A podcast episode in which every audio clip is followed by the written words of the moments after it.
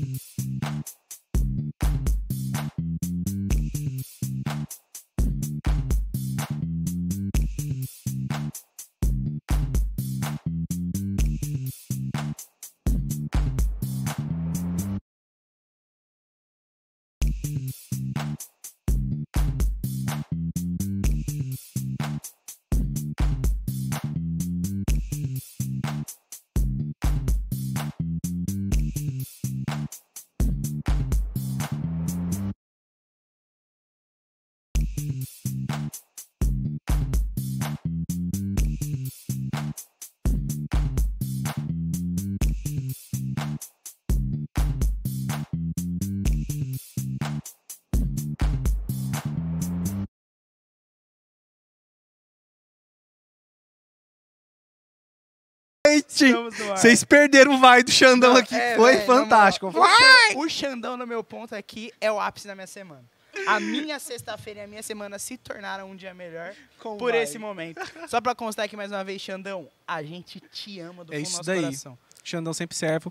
Boa noite, galera. É Ô, isso aí. Na moral, agora que eu vi, você pegou a cortina de casa, hein, Eu meu? comprei essa peita Não, lá na cê- Bahia, Você velho. comprou na Zelo, né? Não, na Bahia. Isso aqui é isso coisa aqui, de cama, isso aqui é beijo e feito banho. por, pelas mãos Isso aqui das... tá com a cara de- de, de pra- baianas. pano de prato reutilizado. Né, não, cara, isso aqui é super Tô chique. brincando, você Ô, brincando. desligou aqui, a gente ainda tá no ar? Falaram que tá, estamos. Falaram que tá, Galera, essa noite a gente tá aqui com então, uma apesar de toda convidada. essa bagunça. É, apesar dessa bagunça, desculpa o atraso. É, a gente ainda é tá assim. no processo de readaptação com o novo cenário, tá, galera? É que é a primeira vez que a gente faz podcast, né? É, estamos aprendendo ainda, estamos nessa vida. Mas a gente tá aqui com uma convidada hiper mega especial. Eu estou nervoso de fazer perguntas aqui não tão inteligentes para a pessoa, mas a gente vai fazer o esforço, né, Marcelinho? Não, eu vou dar meu máximo hoje. A gente vai forçar aqueles neurônios que ainda Hoje, restam. hoje meus cinco anos de faculdade vão ter que valer a pena, senão, senão vai mostrar que foram cinco anos pagos em vão. Sobre o marxismo cultural que vivenciamos nas É, faculdades. Ixi, gente, a hoje? gente- a gente vai falar de socialismo, todas essas coisas aí que são tendência pro século XXI. Ó, galera, e faz um favor, se você é de esquerda, fique, você vai amar hoje, você vai ouvir muita coisa é legal. verdade, vai mesmo. Você vai aprender muito, aprender mesmo, tá? Então fica ligado aí e apresenta aí nossa Por convidada. favor, gente, uma salva de aplausos pra Nossa. Lívia Valente! Muito, muito prazer em recebê-la, Lívia. Estamos muito, muito felizes. Por favor. Se apresenta aí pra gente, Lívia. Apresente-se e, e se prepare, porque hoje. Ai, quase que eu dei meu bagulho. Vai ser louco. Hoje o bagulho vai ser louco. Bom, muito prazer estar aqui. Muito obrigada pelo convite. Eu quase não vim, porque eu fiquei o dia inteiro de cama, assim, passando muito mal. Que clima? É. Eu sabia. Mas a prioridade era vir aqui, né? Compromisso que eu fiz. Me sentindo muito privilegiada, então, enfim. Dei um jeito é e vim. Tomei um monte de remédio e vim. Mas, enfim, muito obrigada pelo convite. Admiro muito o podcast de vocês, né? Acompanho vocês desde antes do podcast, que já Que éramos clima, já éramos amigos antes disso e agora admiro vocês como apresentadores. provisória da minha equipe, Já foi, cara. já Olha fui, que por um mês. por um mês, salvou, salvou. E, enfim, já nos conhecemos antes e admiro muito vocês como equipe agora. Então, muito obrigada por estar aqui. Muito top. Olivia, e pra quem não te conhece, pra quem nunca ouviu falar de você, que é muito Pera, difícil. pera, só antes da gente, estão me cobrando aqui. Ah, é eu não esqueci, Vinícius. Não adianta você ficar mandando zap zap. É aqui. Presencial, irmão. Pra Lívia poder integralizar, fazer parte da família Pode. Ai, Integralizar. que honra. Só que essa quem fiz fui eu, porque o Trindade tá de férias Ai, hoje. muito obrigada. Quem fez, no gente, caso, fui que eu. show. Ele mandou, cadê a O cadeira? Marcelarte, viu, galera? Se vocês Amei. quiserem, vocês arrastam pra cima Muito pro outro lado, obrigada. porque fui eu que fiz essa vez, não pôde fazer. Então eu também tô trabalhando com canecas agora, viu? Oh, e só aproveitando que você deu a deixa, galera, a gente quer honrar mais uma vez a vida de quem sempre tá aqui no backstage ajudando. É verdade. Então, olha, o, o Davi, o Davi não tá Rafael. hoje, mano. Fala ah, não, mas vamos falar Ah, todos, entendi. né? Tô brincando, Davi. Davi, o Rafael, Xandão tá o Xandão, hoje. é, às vezes o Thiaguinho tá aqui, o próprio Zé Mauro às vezes tá aqui dando uma Oswaldinho força. também às vezes tá aí. Quem que é o Oswaldo? O Ronaldo. Ah, o Ronaldinho. O Ronaldinho, a gente tá sentindo sua falta aqui. Então, galera, isso não aconteceria sem essa galera. tá O Vini, que gente. consegue chegar mais cedo Vini também. Trindade, Essa galera que Natan, consegue estar aqui mais cedo, tá já auxiliando. Então, muito obrigado a todo o suporte técnico que vocês têm dado. Isso não funcionaria sem vocês. É. Mas bem, Lívia, pra quem não te conhece, pra quem nunca ouviu falar de Lívia a Ah, ele falou das nossas canecas. A gente pegou as nossas canecas. É ah, é as nossas. Ô, Vini, a gente, a gente fez um uma revolta contra o Trindarte e a gente tá sem caneca. Ou, é, desce aí, mas dá aquela lavadinha, né? Que ficou a semana É, inteira guardada aí por baixo. rapaziada, na moral. Aquela enxaguada lá, mas não passa a mão também, não. É, Lívia, quem não te conhece, se se apresente. O que, que você Fa- fala? Fazer igual eu no seu podcast. ministério. Quem é a Lívia na fila do pão? Tá Tá desse- Dessa abordagem. Ô, o presente do Valdir também, desce aí. Os caras não trouxeram. Que clima, hein? A gente esqueceu tudo hoje, hein? Hoje a foi gente bravo. começou na cara e na coragem. Vamos lá, Li, pode ir. Bom, pra quem não me conhece, boa noite. Eu sou a Lívia. Gostei desse Como vocês já viram aí no título do, do vídeo. É, pra onde que eu olho? Pra lá? Pra Essa lá. aqui é- essa aqui Tá bom, obrigada. Meu nome é Lívia, eu tenho 19 anos. É, eu sou estudante sozinha, assim mesmo, eu estudo sozinha. Estou prestando vestibular esse ano para Direito. O que mais? Sou aqui da comunidade, filha do pastor Antônio. Ei, É, esse é o portão. Nosso amorzinho. e, enfim, estou aqui na comunidade há exatos 19 anos, desde que eu nasci. Então, enfim, minha casa aí, minha segunda família. E que mais? Trabalho como professora de inglês. trabalho na Wise Up, escola de inglês aqui de Ribeirão. É, E-. Jesus. É, você viu? O Jesus em inglês. Tá de boa, eu curtindo. O que mais que eu faço da vida? É isso, né? Faço também relatórios Você não falou de... nada do seu Instagram ainda, Do Lívia. meu Instagram, Não, verdade, mas, eu- boa. mas não, continua porque Meu- assim, eu, tô- eu não sabia dessas coisas dela. É, loucura. É, dou aula de inglês e faço relatório também de análise financeira. Beleza. É, a galera, é essa fera aí. É isso aí. Nossa, estamos muito ruim hoje. E, Enfim, vida estudantil e, e profissional é essa. Bora. Lindos, achei. Linda essa troca. E sobre o meu Instagram, né? Bom, contar um pouquinho aqui da minha história em relação a isso. É, uma coisa que a maioria das pessoas não sabe sobre mim, como eu falo de política, a maioria das, das pessoas não sabe que eu sempre odiei política. A minha vida inteira, até os meus 17, 18 anos, eu odiava política. Literalmente, assim, era um assunto que eu me dava até asco, assim, de falar. Eu achava que não servia para nada, que a gente não, não tinha que estudar política, nem nada do tipo. E, enfim, a minha vida inteira foi assim. E uma pessoa que sempre pegava no meu pé em relação a isso era o meu pai. Meu pai sempre foi muito estudioso, muito informado, assim, das coisas. E ele falava, Lívia, eu sei que você não gosta, minha flor, mas um mínimo, assim, um básico você tem que saber. Mas era um negócio, assim, triste mesmo. Coisa de, assim, aparecer, tipo, o presidente, assim, na televisão e eu perguntar quem que é essa pessoa. tipo clima. isso. Esse nível. E, enfim, aí eu falando, nossa, mas que horror, não sei o quê. Bom, chegou a época das eleições, eu estava no meu terceiro ano do ensino médio. Acho, segundo ou terceiro, acho que no meu segundo ano do ensino médio. E, enfim, aquela polarização toda que a gente já sabe que acontece no ensino médio e não sei o quê. E eu nunca gostei muito de envol- me envolver com isso, né? As pessoas sempre perguntam, ah, Lívia, você já foi né, no ensino médio? Você já teve algumas ideias esquerdistas, assim? E eu falava, não, porque eu não entendia nada, na verdade, sobre, né? E, enfim, aquela polarização louca. E eu falei, gente, mas, tipo, tudo isso que eu tô ouvindo aqui não tem nada a ver com aquilo que eu sempre aprendi dentro de casa, sabe? Esses princípios aqui que os professores estão falando, eu não entendi o porquê. Eu não entendia nada tecnicamente falando daquilo, né? Mas eu pensava, isso não tem nada a ver com aquilo que eu aprendi, sabe? A minha vida inteira. E aí eu fui começar a me informar um pouco, assim, meio que na força da obrigação mesmo, né? E, enfim, e aí começou a gerar aquela polarização imensa, assim, na sala. E, enfim, pessoas que eram muito próximas minhas começaram a vir me xingar, porque eu posta, postava um ou outro story, assim, aleatório. É, não tinha um conteúdo constante. E, e, enfim, aí eu comecei a querer entender um pouco mais da coisa. Mas não porque eu gostava nem nada do tipo, era por mera obrigação mesmo. E aí chegou o ano da pandemia, ano passado, e aí foi o auge, né? O auge, assim, de toda a confusão que teve, e discurso pra cá, e discurso pra lá, e mentira, e fake news, e não sei o quê. E eu falava, gente, eu preciso entender o que está acontecendo. Enfim, encontrei alguns perfis assim no Instagram, comecei a seguir e comecei a me interessar de falar sobre isso. E aí o boom que deu assim mesmo no meu Instagram, que eu comecei a produzir um conteúdo ativo, é, não sei se eu posso contar, não posso contar com muitos detalhes assim, mas foi, é, eu, como eu postava algumas coisas esporádicas assim, uma pessoa X, né, começou a falar mal de mim no Twitter, uma pessoa que eu conhecia, que muitos amigos meus conheciam, então eu pensava, os meus amigos estão vendo isso que essa pessoa está falando de mim. E, e aí essa pessoa começou a mentir, contar umas calúnias assim terríveis que eu nunca tinha falado e ela falando que a pessoa tá falando isso, não sei o que, isso e aquilo. E, enfim, e aí eu senti a necessidade de esclarecer, porque eu pensei, se essa pessoa pensa isso, talvez muitas outras pessoas pensem isso de mim também.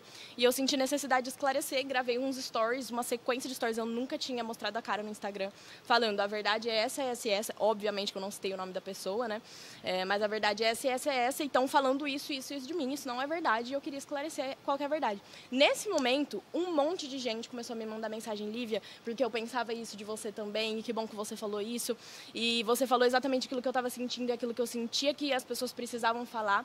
E isso me deu um gás para continuar. Claro que depois disso, assim, várias, várias, várias outras pessoas começaram a me xingar e abandonar. hoje, né? É normal, exatamente, normal. E eu perdi, assim, com certeza, acho que hoje eu tenho uns 10% dos seguidores que eu tinha no Instagram, que são aqui os meus amigos mais próximos da igreja, enfim.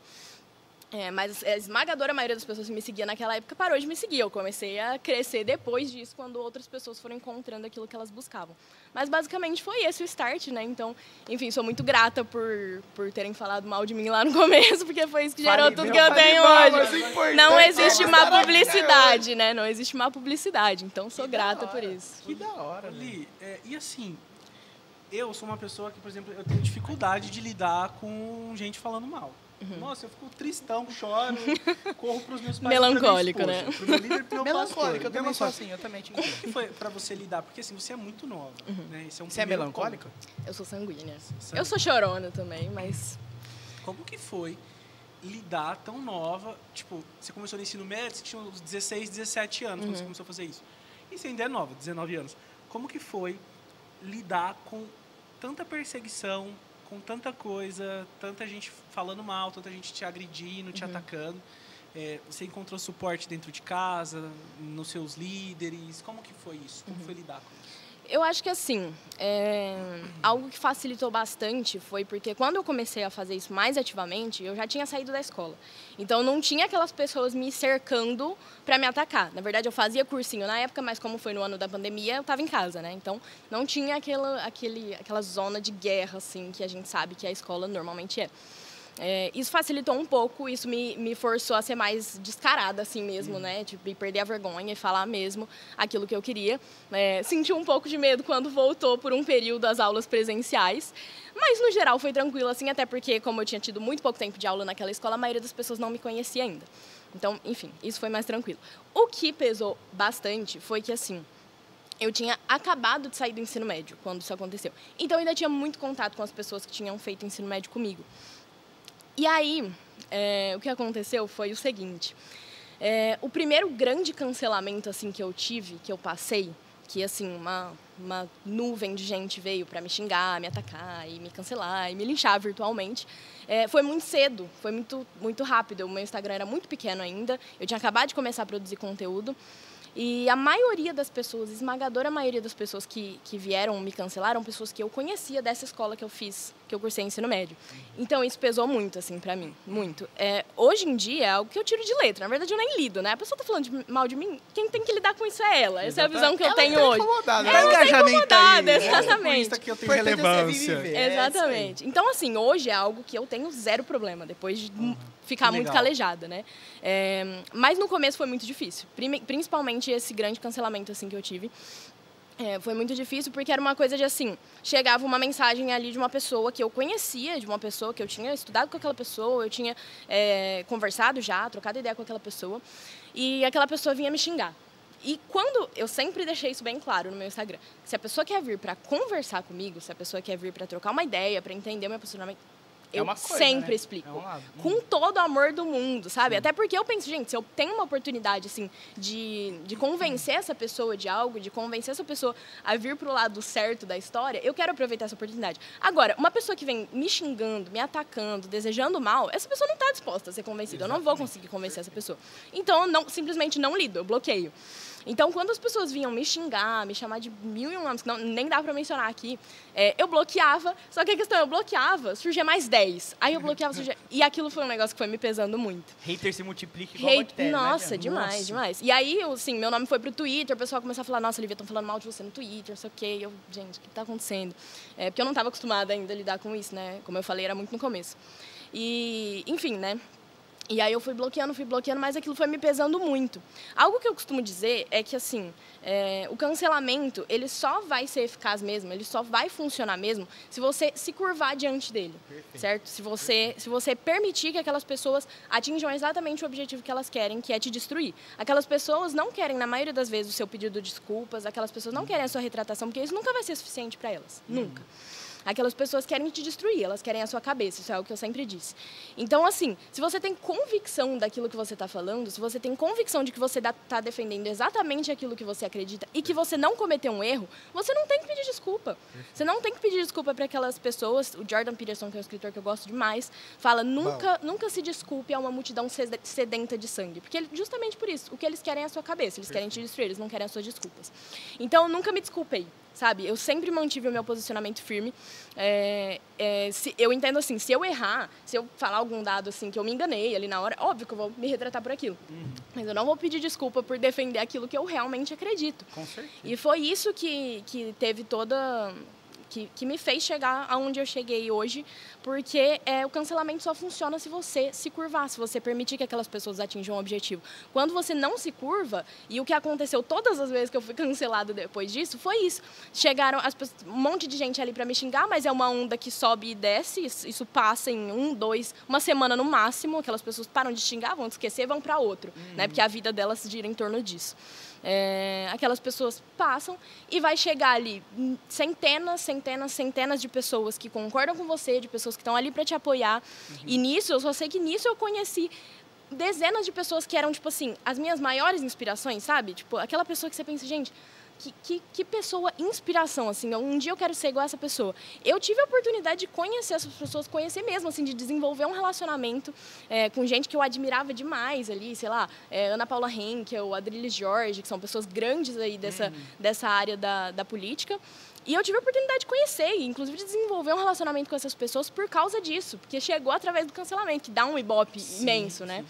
Enfim, e eu acho que foi basicamente isso que me, que me ajudou muito a crescer. Além de que, é, outra coisa que eu sempre falo é, esse cancelamento, apesar de você ter convicção das suas ideias, não é agradável entendeu? Sim. Não é, nunca vai ser agradável você ler um monte de gente contando um monte de mentiras sobre você, xingando, te xingando, desejando um monte de coisa ruim, desejando, ah, porque você devia ser estuprada para você entender que do que, que você está falando. Isso, é. Ah, porque se fosse com você, se você fosse estuprada e tivesse um filho, eu queria ver o que, que você ia fazer. Esse tipo de coisa, esse, esse é o nível, né, dessas pessoas. É, então, assim, isso não é agradável. Galera é bizarra, é, né? Oh, meu Deus, eu falei, meu Deus, eu fiquei assim, que? Tá tudo errado, cara. Meu Deus! São falhou. Desculpa, isso aqui. É, então, assim, isso não é agradável. Não é agradável. Mas algo que aconteceu nessa vez em específico foi que, assim, eu fui, lembro que eu fui dormir nesse dia muito mal assim, virei a noite chorando, sabe? Porque eu tava muito mal de verdade. Não só pelo cancelamento em si, mas pelo motivo que tinha gerado meu cancelamento, que era uma situação que mexe muito comigo, que é o aborto. Uhum. Que para mim é um negócio muito bizarro. Assim, tempos sombrios que a gente vive em que assassinato é questão de opinião, né? Então, se você não pode se posicionar contra o assassinato do bebê no ventre da mãe, que você é, né, a pior, pior espécie da humanidade, né? Então, eu tava chorando muito por aquilo. E no dia seguinte eu acordei e fui fazer meu devocional, assim, normal. E, e eu lembro que o Espírito Santo começou a, me mostrar é, algumas coisas, né? A primeira coisa é o quão vazias eram essas pessoas, né? Se, se o objetivo de vida delas parecia que era é, cercar uma pessoa, perseguir uma pessoa pelas opiniões que essa pessoa tem, eu comecei a pensar, gente, essas pessoas não têm um propósito na vida, elas não têm uma luz, sabe? Elas não têm. Segunda coisa que, que o Espírito Santo me mostrou é que se eu estou sendo perseguida, se eu estou sendo perseguida pelo mundo e pelas ideias que o mundo prega, eu estou fazendo a coisa certa. Perfeito. Então, o que, o que o Espírito Santo começou a me mostrar era isso. E ele me levou a orar por cada uma daquelas pessoas. Isso foi uma das coisas mais difíceis que eu já fiz na minha vida. Porque quando, quando você vê lá na Bíblia, ah, é, ore por aqueles que te perseguem, né, abençoe os seus inimigos. Parece fácil quando você lê. Bonito Agora, lindo, é maravilhoso. Agora, você vai fazer aquilo, é muito difícil. Porque, assim, é, você sente uma raiva tão grande daquelas pessoas que você pensa, como que eu posso orar por E quando, quando a palavra fala de orar por aqueles que te perseguem, não é tipo assim, ah, Deus, faz juízo com essas pessoas, não. Não. É, não, não é assim. É orar como se você estivesse orando pela pessoa que você mais ama no mundo, né? E, e, eu lembro que eu fui citando nome por nome das pessoas que tinham ali me mandado mensagem, me xingando, e tinham. E tinham. É, me cancelado, enfim, né, desejado coisas ruins. Eu fui falando nome por nome, fui falando, Deus, que essa pessoa encontre luz, que essa pessoa encontre um sentido na vida e, enfim, salva a vida dessa pessoa, né? Foi uma das coisas mais difíceis que eu tive que fazer, é, é mas eu acho que foi isso que, que me ajudou a, é a passar. o cristão em meio à esfera que Exatamente. você está tá lidando. E, é, Oli, uma, uma coisa que você falou, né, por exemplo, que você falou que você o, o Jordan Peterson, que é fantástico, até a forma como uh, ele fala você lidar em debates e tudo Sim. mais, o comportamental. Eu não, eu, eu, sou do tipo que eu começo a explicar, porque assim, você vai às vezes falar com o cara que é de esquerda, ou, ou qualquer e a gente nem pensamento contrário. Hein? É, você vai falar com o cara e você fala assim, mas amigo, a caneca é branca, ela é branca é branca. e o cara não entende. Uhum. O cara, não, você está errado. Caneca é marrom. E eu, assim, cara, eu desisto. Eu, eu não, não, sigo, eu me exalto, assim. É, você acha, ou Só pra, não, só pra. Ah. O que me pega hoje, eu acho que, que, é, o, que, é, o, que é o mais da hora disso, eu, eu, eu gosto desse tipo de debate. Meus amigos que me conhecem falam, ei, mas Marcia tem um posicionamento que. Gente, me respeita em primeiro lugar, né, velho? Mas eu, o- o- eu até postei no meu Twitter esses dias, porque eu tenho, minha- eu tenho meus dois estados de espírito do Twitter. Ou é um, um êxtase com o futebol, ou é uma revolta contra o sistema. Parênteses, né? E que pena que o Twitter deixou de ser uma rede onde as pessoas só postavam Sim. o que estavam fazendo. Ah, tô comendo um, uma peixada. Então, mas aí virou o Instagram. Aí isso virou o Instagram. É. Aí o Twitter virou uma, uma outra rede social muito paralela. Mas até postei esses dias porque, tipo assim, o que mais me pega no meio disso tudo, e principalmente você falando isso que acontece com você, desse hate livre e aberto, é que, é que a liberdade de expressão se tornou uma coisa muito banal. Né? É, é- exi- existe um grupo que supostamente defende uma liberdade de expressão, mas querendo restringir essa liberdade de expressão para eles. Certamente. É uma liberdade de expressão completamente Seletiva. dominada, fechada, seletiva e cerceada Eu por posso, eles. você não Exatamente. pode. Exatamente. É, uma isso. liberdade de expressão ao ponto de é, você não pode expressar o seu pensamento, mas eu posso expressar o meu e você tem que ouvir o que eu tô falando. Então, assim, o que me pega de tudo isso e que eu acho muito louco de toda a parada que você tá falando é que, tipo assim, o que você tá fazendo, o que você faz nas suas redes sociais, não é nada mais do que, além de defender um ponto de vista, é mostrar, tipo assim, teoricamente, o que acontece, como as coisas funcionam. Você não tá ali assim, tudo bem, o seu propósito principal não é criar um monte de. va- Vamos colocar assim, vai criar um monte de conservador por aí.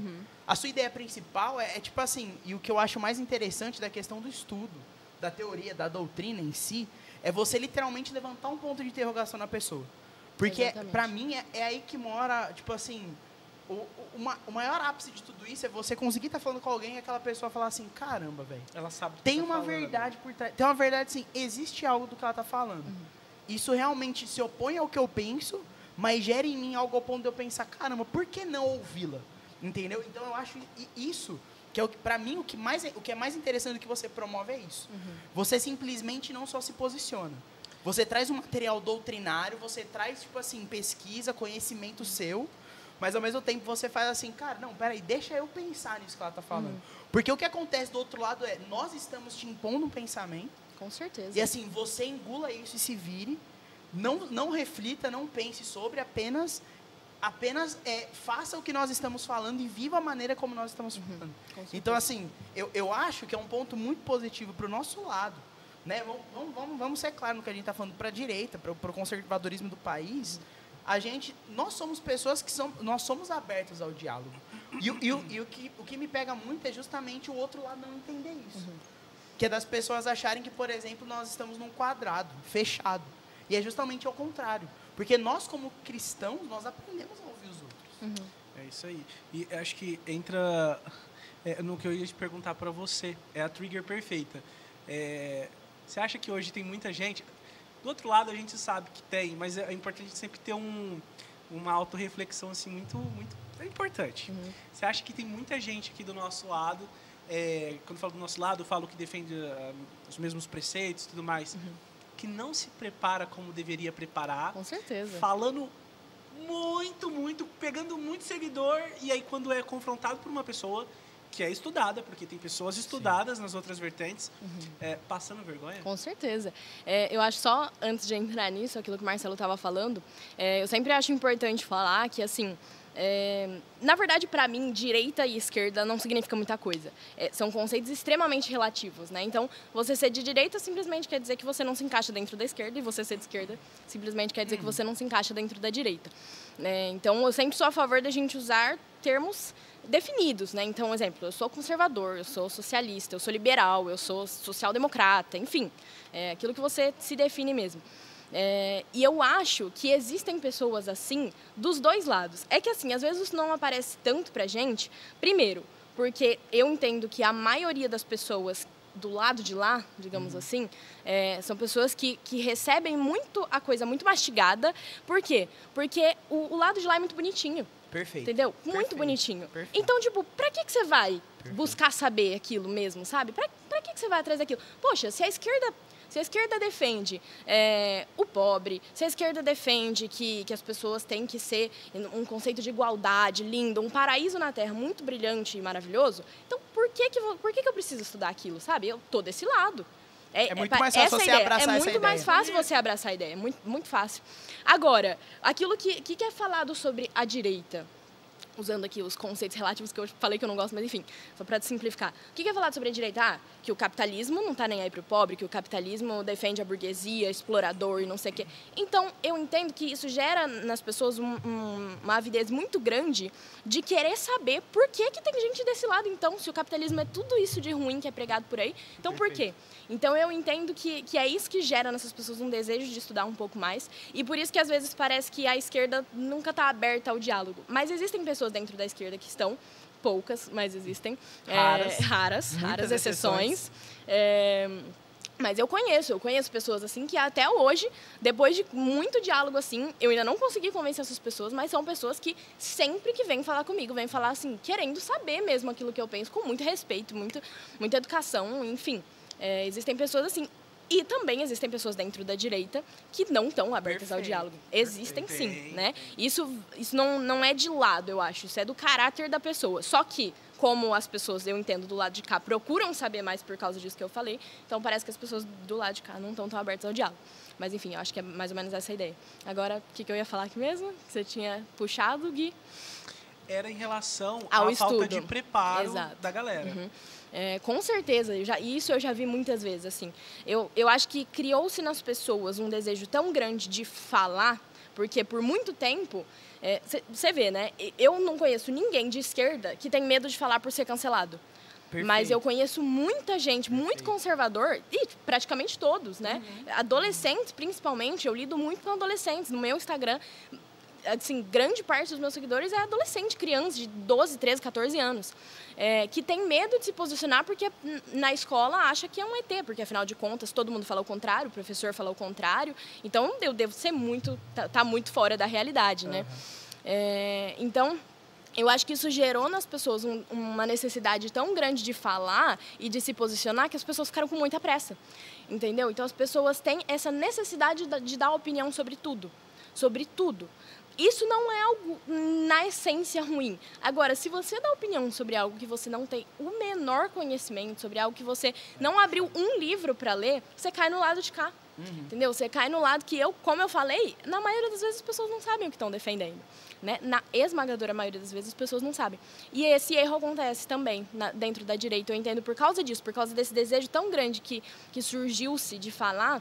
E isso é um negócio que eu recebo muito, inclusive, no meu Instagram. Mensagem das pessoas: ah, queria tanto, tanto falar igual vocês, queria tanto colocar minha opinião no meu Instagram e não sei o quê, mas eu não me sinto preparado. Eu falo: então não fala. Se você não tem convicção daquilo que você vai falar, Perfeito. não fala. Não fala, evita falar besteira. Se prepara antes, estuda. Eu, até hoje, e tipo assim, faz o quê? Sei lá, quase dois anos que eu estou estudando é, sobre política para falar, e eu até hoje, tem coisas que as pessoas me mandam, eu falo, não sei, não, não sei, nunca li sobre isso, não tem como saber.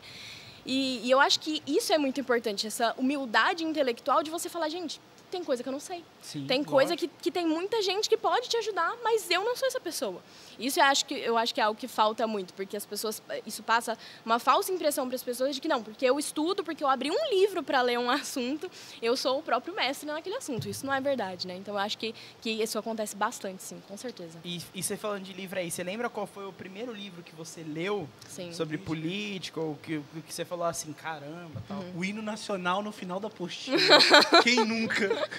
Eu não lembro disso. Nossa, Não, é, que é de escola pública, não sei se tinha nas particulares. não mas isso daí só é escola particular, o seu É? vacilão. Ah, não tinha hino nacional? Não, eu, eu, suas eu, tinha? eu cantei, eu cantei, sei lá, umas quatro semanas. Tô entregando minha idade aqui.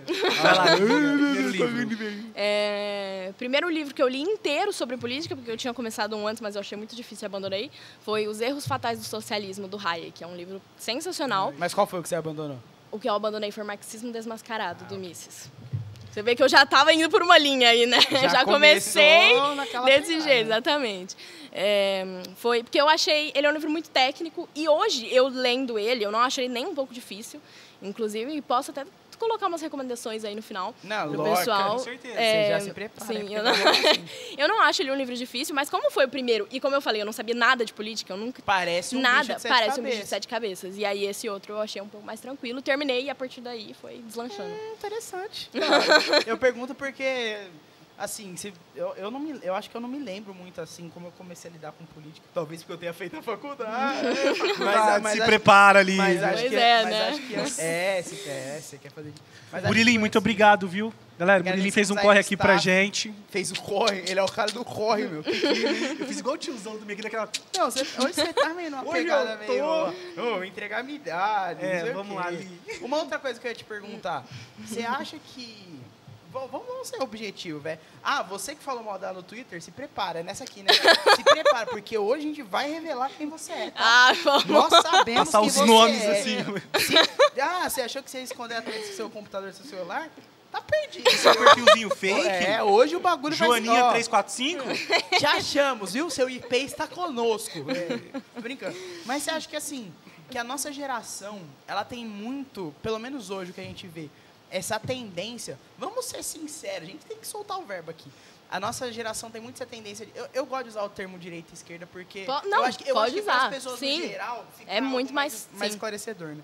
Você acha que a nossa geração tem abraçado essa ideia da esquerda porque parece muito mais cômodo e confortável e para que ela não gere para si uma imagem ruim de que não, eu sou um Certamente. conservador e Medo de defendo se posicionar. é, medo de se E posicionar. acho que vai além disso, na verdade. Eu acho que a esquerda, como eu tava falando, prega um paraíso na Terra. sim, perfeito. Entendeu? Então, assim, por que, que o conservadorismo é tão tão não palatável, digamos assim. As pessoas têm um pouco de ranço assim do conservadorismo, porque o conservadorismo é muito realista e é muito cético. Então a gente vai olhar para a realidade. Depois a gente pode entrar até mais um pouco no conceito de conservadorismo em si, mas o conservadorismo vai olhar para a sociedade e vai falar: ó, o mundo é ruim, o ser humano é caído, é, o ser humano é é ruim em essência e e eu- isso é o que a gente pode fazer. Essas são as poucas coisas que a gente pode mudar para tornar a sociedade um pouquinho melhor.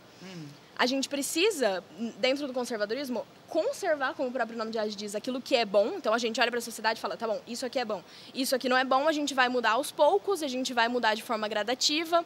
E, enfim, essa é a ideia principal do conservadorismo: é uma mudança gradual, uma mudança seletiva. Agora, o socialismo não. O socialismo já fala: não, é tudo ruim, mas o ser humano é, assim, lindo, maravilhoso, fantástico. Então a gente pode sim criar algo dos seres humanos para os seres humanos que seja bom. E isso é uma ilusão muito grande, assim, ao meu Você ver. sabe? coisa, Lívia? Desculpa te perguntar. Ah, pode ser, qualquer Tem coisa. Energético Coca. Tem o energético Coca. Coca. Obrigada. Caramba, olha o nome desse... É Mano, confiável, você conhece isso aqui? esse, esse aí... Fiquei com medo. Esse aí tá com o nome de adega, bicho. Que clima terrível. Bali. Ô, mas Entra aí, é de maracujá. Não, mó bom, cara. Rafinha tá tímido. aqui, ó. Obrigada. Nossa, tá- Energético. vai- Rafinha. Valeu, Murilo. Ô, Osvaldo, falamos de você agora, meu. Você é Falamos. Eu te mencionei, porque eu te amo, cara. Cortamos ali. Não, Não, é bom, uma pausa. Uma pausa. Olivia, deixa eu comentar Nossa, meu contigo. bagulho é verdão, Quando que você clima. Vai dar eu fico, fico pensando assim, porque quando eu, eu queria ter entrado na faculdade já com é, to- to- todo o conhecimento que a gente tem hoje disponível. Porque uma coisa que é fato e é realidade, é, que é fato e é realidade, é justamente o lance de que é, muito conteúdo de esquerda chega pra gente, Sim, desde o comecinho, o lance do marxismo cultural, nas escolas nós aprendemos tudo mais voltado para a esquerda, tudo mais voltado para esse lado mais progress- progressista, socialista, tudo mais. É, e a gente fica muito defasado em relação a, a aprender sobre autores de direita, conteúdos mais voltados para o conservadorismo. É, eu me lembro na oitava série a professora passando o vídeo pra gente do tem um filme do Che Guevara.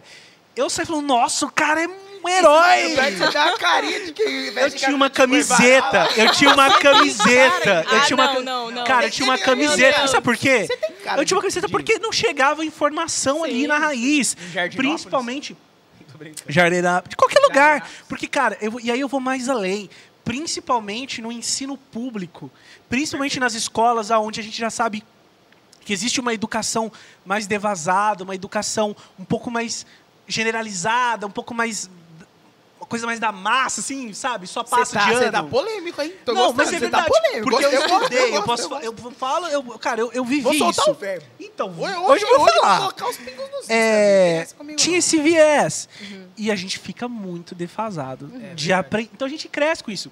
E aí eu lembro que estando na faculdade, que daí é. é eu fiz arquitetura, então existiam muitas disciplinas, existiam muitos estudos ligados ao estudo da sociedade, a parte mais é, da arte. Então a gente fica caindo um pouco nessa parte das humanas, onde existe já uma vertical muito mais forte ligada aos movimentos de esquerda. E eu me lembro que nós fomos desafiados a, a matéria, eu não lembro o nome da disciplina, mas nós fomos desafiados a escolher um dos autores disponibilizados pela professora, que era uma excelente professora. Eu amo aquela professora. Mas quando eu peguei para ler, e aí a gente já estava. Tinha um colega meu do curso de engenharia, e a gente ficava conversando sobre essa- essas paradas. Cara, todos os é, as pessoas disponibilizadas para a gente escolher eram socialistas. Eram socialistas. E, e aí uma, uma coisa que eu tive como posicionamento foi porque assim, foram três semanas de palestra. Então, três semanas da galera fazendo seminário. E aí, na primeira semana, é, um grupo de meninas tinha escolhido lá uma parada para falar da marcha das meninas. Viu? Eu, eu filtrei. Marcha das meninas. Marcha das garotas. E elas falavam com um brilho no olhar e eu falava, Jesus amado, para onde a gente está caindo? E foi semana a semana e eu falando, cara, eu não posso pegar e, e- e na hora que for, for eu for falar, ó, eu escolhi Bauman. Na hora que eu for falar, é bom.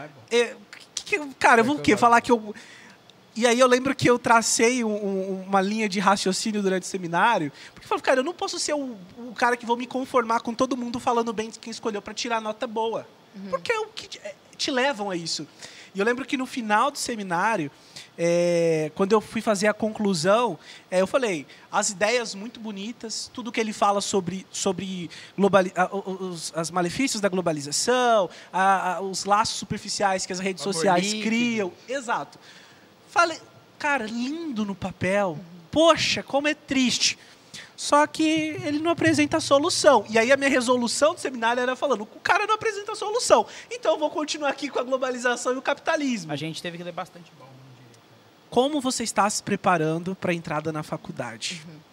É, é algo é bem complicado, na verdade, né? Você falou hum, sobre sobre a questão de que não, a gente não tem acesso praticamente a materiais que não tenham a ver com essa ideologia socialista, ideologia esquerdista. E, e isso é muito real, assim, porque eu estudei, fiz meu ensino médio numa das melhores escolas de Ribeirão, uma das mais renomadas, assim, de Ribeirão.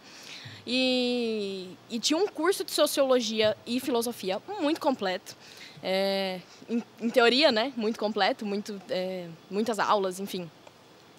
E a primeira vez que eu fui ouvir falar na minha vida de, de Ludwig von Mises, de Hayek, que ganhou o Prêmio Nobel de Economia, um dos economistas mais renomados que já existiu, de Scruton, que é o maior filósofo conservador da atualidade, de Burke, que é o maior filósofo conservador da, da origem do conservadorismo. Primeira vez que eu fui ouvir falar disso foi depois que eu tinha saído da escola. Eu nunca tinha ouvido esses nomes na minha vida. Nunca. Nunca, nunca, nunca. Margaret Thatcher, nunca. É, e, e uma das maiores escolas de, de Ribeirão, assim, uma das mais importantes escolas de Ribeirão.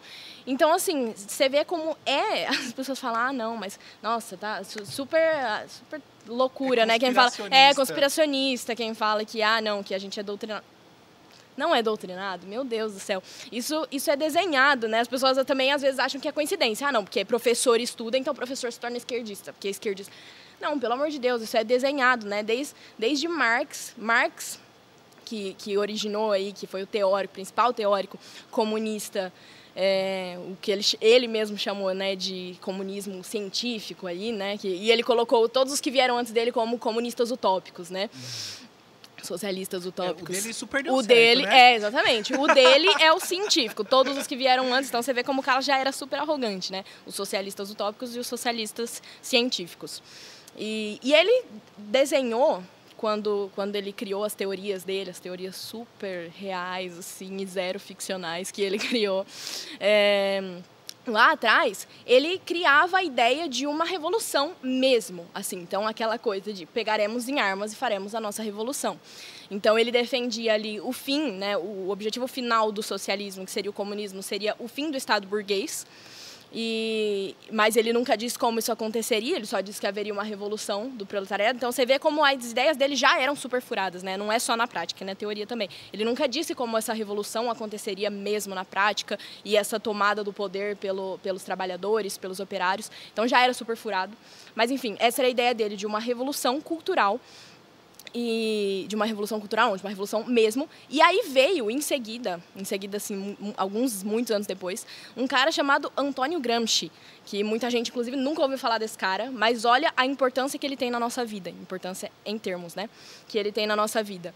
Porque ele pegou as ideias de Marx, que eram de uma revolução real, de uma revolução assim, pegaremos em armas, e ele falou: "Isso não está funcionando por quê? Porque as pessoas estão, é, desde, desde lá atrás, desde muito antes de Marx, né? desde o início do Evangelho, o que, que acontece? Quando você tenta destruir, quando você tenta apagar algo que está acontecendo que tem muita força, isso ganha mais força.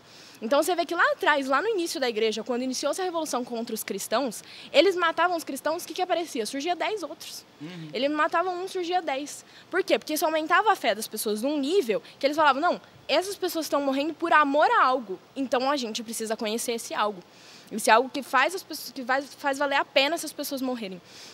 E o que aconteceu foi isso. Ele estava percebendo como, desde de, do início da história assim, da humanidade, é, não funcionava você querer destruir algo, você querer abafar algo.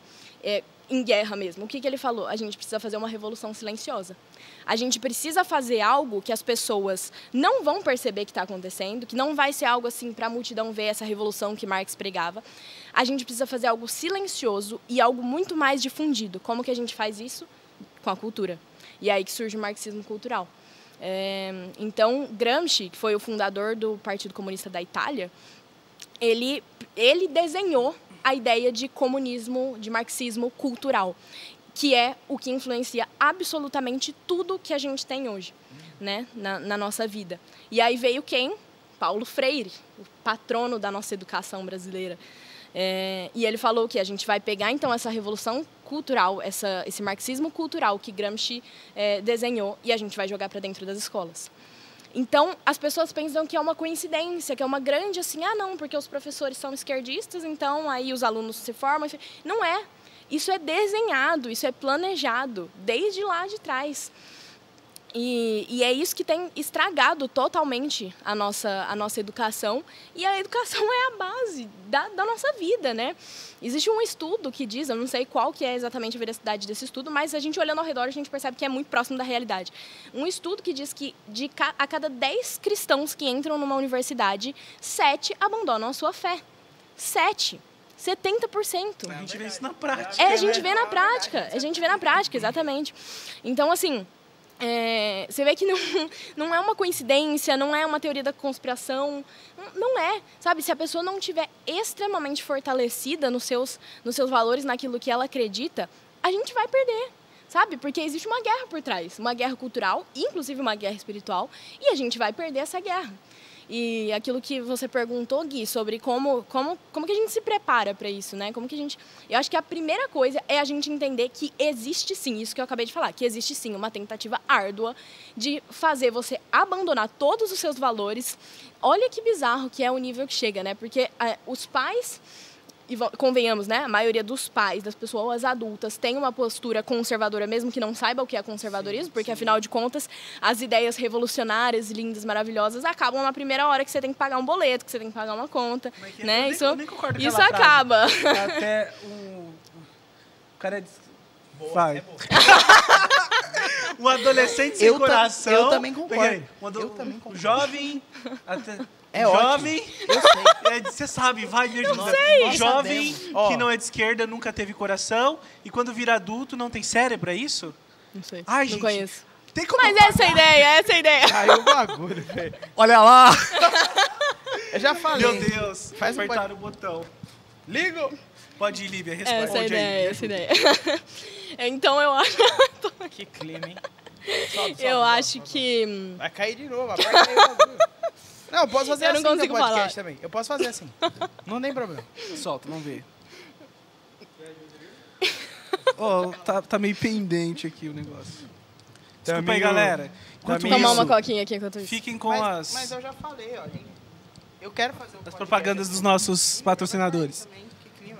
Não, mentira, eu já falei que dá pra fazer assim, ó. E eu vou fazer o podcast assim um dia. As pessoas não botam fé que eu, que eu, na- eu nasci. É que na verdade eu sou o Rony, então eu sou jornalista. Imaginem que eu sou jornalista aqui agora. Oswaldo, que- qual que é o problema aqui? O problema é que não tá. O que acontece, mano? A rosca. Muito técnico pra gente. Ah, galera, hein? Que clima, hein? O jovem. Ó, a gente, a gente. O jovem. Vocês estão vendo um Assim- concerto ao vivo, né, galera? Se vira Vamos nos lá. 30 aí, Vamos meu. tentar lembrar da frase. O jovem. Já era, né? Acabou. Ah, não, mas o meu pode deixar assim. Isso me lembra. ah, é Não, que, vamos- eu- assim, eu- a gente vai vou ouvindo de tabela as Ah, coisas não, e às vezes a gente não. Assim, minha Vai memória é deixar muito assim ruim mesmo? às vezes. Você vai jogar em mim? E aí, às vezes, a Bia fala algumas coisas, eu peraí, sempre peraí, tô ouvindo peraí, ela peraí. fazer as lives de feminismo, Aham. e às vezes eu vou citar e cito tudo errado, cara. Vou ter que fazer o podcast assim É agora, o que real. ela falou no começo, o vou meu parar parou. de dar opinião. É, o meu parou, o meu parou mesmo. Mas não tem problema, eu, eu sigo o barco Lívia, aqui. pode eu faço falar. distância, pode falar. Mas o que eu tava falando mesmo? A tava gente falando tava sobre conversando em relação a jovens A sem faculdade, coração. beleza. Isso. Não, então, você, você assim, falou qualquer coisa, né? o- dá qualquer coisa menos que você queria, né? Exatamente.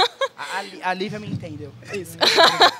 Mas pode ir. Mas enfim, é, então, na, na maioria das vezes, uma pessoa adulta, madura e que já viveu um pouco a vida, ela tem uma postura conservadora, mesmo que ela não saiba politicamente o que é o conservadorismo.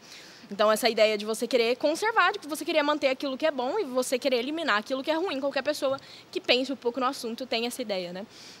Enfim, então, os pais normalmente investem, sei lá, 20 anos de criação de filhos. Os pais, na maioria das vezes, dão a vida pelos filhos. Eles investem ali duas décadas inteiras para o filho chegar na faculdade e, em seis meses de aula, abandonar tudo aquilo que ele, que ele ouviu a vida inteira dele. Exato. Né? Então, assim mesmo. como é bizarro isso, né? Como é bizarro. Parece que, assim, é, você pensa que, que é um- uma ideia louca, uma ideia... Não, é verdade. E a gente vê isso acontecer o tempo inteiro. Então, acho que o, o básico que você tem que, que saber é que vão tentar te doutrinar. Ai, mas não gosto de estudar, não gosto de política... Beleza, saiba que vão tentar te do- doutrinar. E que se você não tiver um embasamento minimamente forte para aquilo que você acredita, eles vão conseguir. É, até eu digo isso porque assim, eu já me peguei pensando em diversas coisas, sendo que eu estudava sobre aquilo e, e lá atrás eu lembro que era muito engraçado, né? As pessoas perguntam, Olivia, você já foi de esquerda? Nunca fui de esquerda, mas eu, mas eu ficava pensando nas coisas que eu ouvia na escola, sabe? Porque tem um poder de. Porque, tem um cê- poder de cê não- persuasão. Você não, tem um arcabouço Exato. doutrinário. É porque literário. se você- E aí você escuta um bagulho daquele você fala assim, mano. De um professor, né? Fala, ainda mais que deveria "Pô, saber daquilo que ele tá falando. interessante, É porque se- verdade. se você não for comunista antes dos 23, você não teve coração. E se você Você for tá de depois novo dos nisso. 23, você não Para, tem cérebro, eu lembrei. Eu Para, pesquisei. por favor. Para, por favor. Eu achei, Ele por a favor. Para. Que clima Ô, Li, terrível. é, cara, eu acho, eu acho complicado mesmo. E você falou um negócio, eu tava conversando esses dias é, com meu irmão, com, com a Bia. Que clima com o neto refletindo a política. refletindo Que loucura, hein, cara? Por incrível. A gente vive é, ah, uma, eu acho que uma dificuldade que- mu- muito grande na, na- na- quando eu falo nossa geração, sei lá, desde a galera de 15 até a galera que, de, de 25, 28 anos hoje, até 30, vai, vamos arredondar. Nossa, hein, Gui? De, de zero a um Possui- milhão, né? possui Todo uma que crise. de 0,84. existe uma crise é, de identidade muito forte. Elas, as pessoas elas não sabem quem elas são. Elas buscam Perfeito, em é várias é, ideologias diferentes. Elas buscam. Cara, se vocês ouvirem a pessoa falando que ela é, ela é evangélica, católica e, e faz passo em centro espírita, Meu eu falei, Deus. velho, é, as pessoas, elas. é, a, a nossa geração é uma geração que não tem um posicionamento ah, tem raízes, sólido, não, Não tem, tem raiz. Não tem é Inclusive, pega, velho. muitas vezes o abandono, a debandada que a gente tem de jovens. Debandada, hein? Cê- Essa Debandada. você... Pô, ela tá falando falativo, você acha que eu não vou usar a É, palavra ela usou, ela difícil? usou, ela Ah, usou aí mesmo. é, a galera. a- A galera. Galera. Muitas vezes os jovens cristãos eles acabam saindo eh, de suas igrejas, acabam abandonando justamente porque não possuem raízes profundas, não sabem nem quem são, não sabem quem são em Deus, não sabem quem foram chamados para ser, e isso me dá o norte. Olha só como eu sou bom em puxar gatilhos. Isso me dá o norte para te perguntar. Calma, po- você- eu, eu tô aqui de boca aberta, já tô querendo falar, já tá puxando. Ah, é, não, mas isso é importante. É, isso é polêmico. Responda do jeito que você quiser. Ah, tô acostumada. Eu acho legal que todos saibam. mas você acha que todos foram chamados para se posicionar politicamente da forma como você tem feito? Não. Não acho. É um chamado. É um chamado. É, não, E- eu, tam- eu, e eu também acho. Eu também acho. É, eu acho que Não, assim, Mas é fita. todos foram chamados para se posicionar em sociedade de alguma forma qualquer que seja.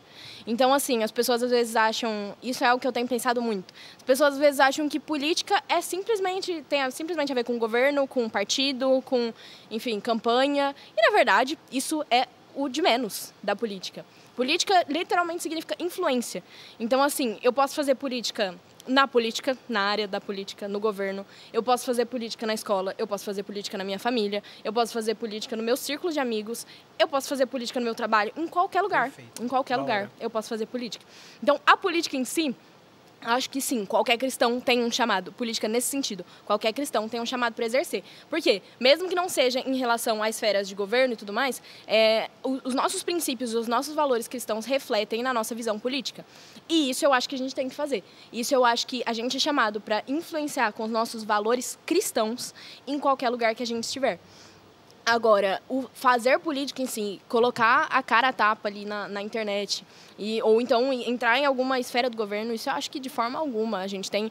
Afinal de contas, se todo mundo fosse querer entrar para essa área da política, não ia ter ninguém mais para Espaço. fazer nada. Não, e não ia ter ninguém mais para fazer todas as outras coisas que são muito importantes. Então, o que, que ia acontecer com os engenheiros, o que, que ia acontecer com os advogados, o que que- entendeu? Não, não ia ter gente mais, e essas outras áreas são importantes. Por quê? Porque eu entendo que a gente é embaixador do reino em qualquer lugar que a gente estiver. Então, o meu esforço todos os dias é para ser uma embaixadora do reino na política. O Perfeito, esforço de um perfeito. advogado tem que ser todos os dias ser um embaixador do reino na área que ele trabalha. O esforço de um padeiro tem que ser ser um embaixador do reino na área que ele trabalha. Então, a gente é, antes de qualquer outra coisa, eu sempre falo isso, né?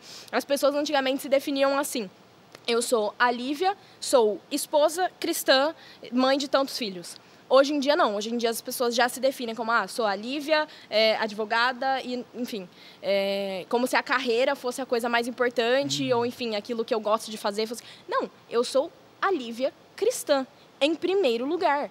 Em- a primeira coisa da minha vida e da vida de qualquer cristão tem que ser: eu sou cristã. Então, tudo aquilo que eu faço tem que ser para a glória de Deus. Tudo aquilo que eu faço tem que refletir a glória de Deus. Então, o mais importante nunca vai ser o conteúdo que eu produzo. O mais importante nunca vai ser os debates que eu faço, ah, os elogios que eu recebo ou os xingamentos que eu recebo. Não, o mais importante é que eu estou fazendo a minha parte para que o evangelho chegue ao maior número de pessoas Yes. possível. Perfeito. Então eu acho que em qualquer área que a pessoa tiver, ela vai, ela tem que ser o cristão, tem que ser um embaixador do reino, não só na área especificamente da política. Caramba. É isso, perfeito. Ela fala mó bem, né, velho? Tem uma dicção que você não tem, né? Então, meu Deus. Eu ia fazer uma pergunta e eu te cortei. Você tava com eu- a boca aberta pra fazer uma Não, pergunta. você tava assim, ó. mas eu nem lembro mais do que você, do que você, do que você tava falando. Eu vou fazer antes. outro, então? Não, uai, você pode fazer. Você faz as suas, né? Manda aí. Não, eu não lembro o que, o, Nossa, o que eu ia falar. Marcelo. Não, que lo- Nossa, Marcelo, ele continuou falando, deu um bagulho pra você falar, você falou, falou e ele quer ainda que eu volte. Então eu vou Pô, perguntar. tá de sacanagem, cara. É. É, você pensa em entrar pra política? Não. Eu acho que. eu sou- fui bem direta, né? É. Mas não. Eu acho que assim. Assim como o chamado que eu tenho para área cultural da política é um, o chamado que uma pessoa tem para Pra entrar política é no- pra- completamente completamente diferente. Legal. Então, eu tava falando sobre isso em casa hoje, inclusive. É muita mensagem que eu recebo assim, ah, mas que ser- seria ótimo como vereadora, Primeira de verão, não sei o quê. Nova da igreja, né? E eu assim, Mas não, ela já É. não pode porque não tem idade. Tem não, Ah, com 19 não pode? É que eu acho que é 20? 21? sei. É 21, é 21. Acho que não é tô 21. enganado. Vereador é vereadora 21. 21. Então a gente vai lançar a candidatura da Não. Liga. Continua É, ali. Falou, falou, ele falou nada, que- É muita, muitas vezes eu recebo assim, ah, nossa, futura presidente. Eu falo, tá amarrado, não é pra mim, entendeu? O meu chamado é outro. E porque eu tava falando sobre isso em casa, eu falei, gente, uma pessoa que gosta de falar, de conversar sobre futebol, essa pessoa necessariamente vai ser uma boa jogadora de futebol. Perfeito. Não, Óbvio que não. É verdade. Entendeu? O chamado Legal. é outro. E eu arrisco dizer, inclusive, que o chamado cultural é muito mais eficaz do que, Sim. do que a pessoa que vai de fato entrar no político. Não tô falando que não é Vocês vão importante, de duas esferas completamente Duas esferas diferentes. completamente diferentes. Cada um tem a sua importância. Mas como eu tava falando, a área cultural é a área que é mais é, Bombardeado. ma- mais bombardeado, exatamente, mais bombardeado hoje em dia, porque existe um planejamento por trás, existe uma guerra por trás. A guerra cultural é muito mais forte do que, do que a guerra política em si, do que a, a- guerra entre esferas do governo, não sei o quê. A guerra cultural é muito maior e a gente vê isso acontecer diariamente. Toda, como eu estava falando, todas as pessoas que são perdidas, que abandonam seus valores por causa dessa guerra cultural que acontece. Então, eu acho que mais importante do que uma pessoa ali que decide, ah, não, vou, vou entrar ali para política, vou me candidatar, não sei o quê, é essa pessoa, antes disso mesmo, falar, não, eu vou, eu vou influenciar, eu vou fazer política nas outras esferas que eu estiver. Eu acho que esse trabalho de base é extremamente importante. Muito bom. Eu, eu acho que um ponto acaba ligando o outro, né? Porque, assim, quando você é um bom político, assim, bom político, vamos, vamos puxar para o nosso lado. Por exemplo, a gente olha, né? A gente tem o Nicolas Ferreira, é um monstro. Sensacional. O moleque é um monstro. E, assim, a maneira como ele fala de política, de conservadorismo e como ele aplica isso é, na prática ali, diariamente, velho, é muito louco. Então, assim, um bom político, é, ele tem um chamado na política, mas ele consegue atingir uma massa, consegue atingir pessoas no que diz respeito à parte cultural. É assim, mas aí pode ser que seja um cara que tenha os dois chamados, os chamados das duas coisas, E, entendeu? e ele eu acho mesmo que não fala pode isso. faltar. Eu acho, eu vou além. Eu acho que não pode faltar pro cara que está na política O trabalho de o base. trabalho cultural, cara. Ele mesmo fala isso, eu já vi ele falar diversas vezes isso. Ele fala, ele fala se eu puder trocar, sei lá, uma pessoa que está ali, um deputado, um- enfim, todos os deputados que a gente tem no Brasil, por três, quatro jovens que se posicionem dentro das escolas, eu trocaria. Então ele, ele e ele tá na política, ele tá aí, né? Ele tá fazendo esse trabalho também Não, mais, trabalho mais à frente. top. Trabalho incrível dele. Mas ele mostra também isso sobre o tanto que é extremamente importante a pessoas que se posicionem ali na base cultural, que é as escolas, que é as faculdades, que é, enfim, esse todo esse círculo aí que a gente tem. Muito bom. Excelente. É, um- tem um cara que eu admiro muito, muito, muito, que é o Jonas Madureira. E, e entra muito no que você falou, Lívia. É, a gente vem também numa evolução, graças a Deus. Eu, eu acho que a comunidade é muito adiantada em muita coisa, porque eu também cresci, nasci na comunidade e gente- houve sempre um incentivo em relação a, a nos desenvolvermos intelectualmente também, né? Mas é, historicamente é, a gente é, a- a- os evangélicos tinham a questão do ah, às vezes não não Sim. caminha para esse lado da intelectualidade, Aham. não sei o quê, não sei o quê.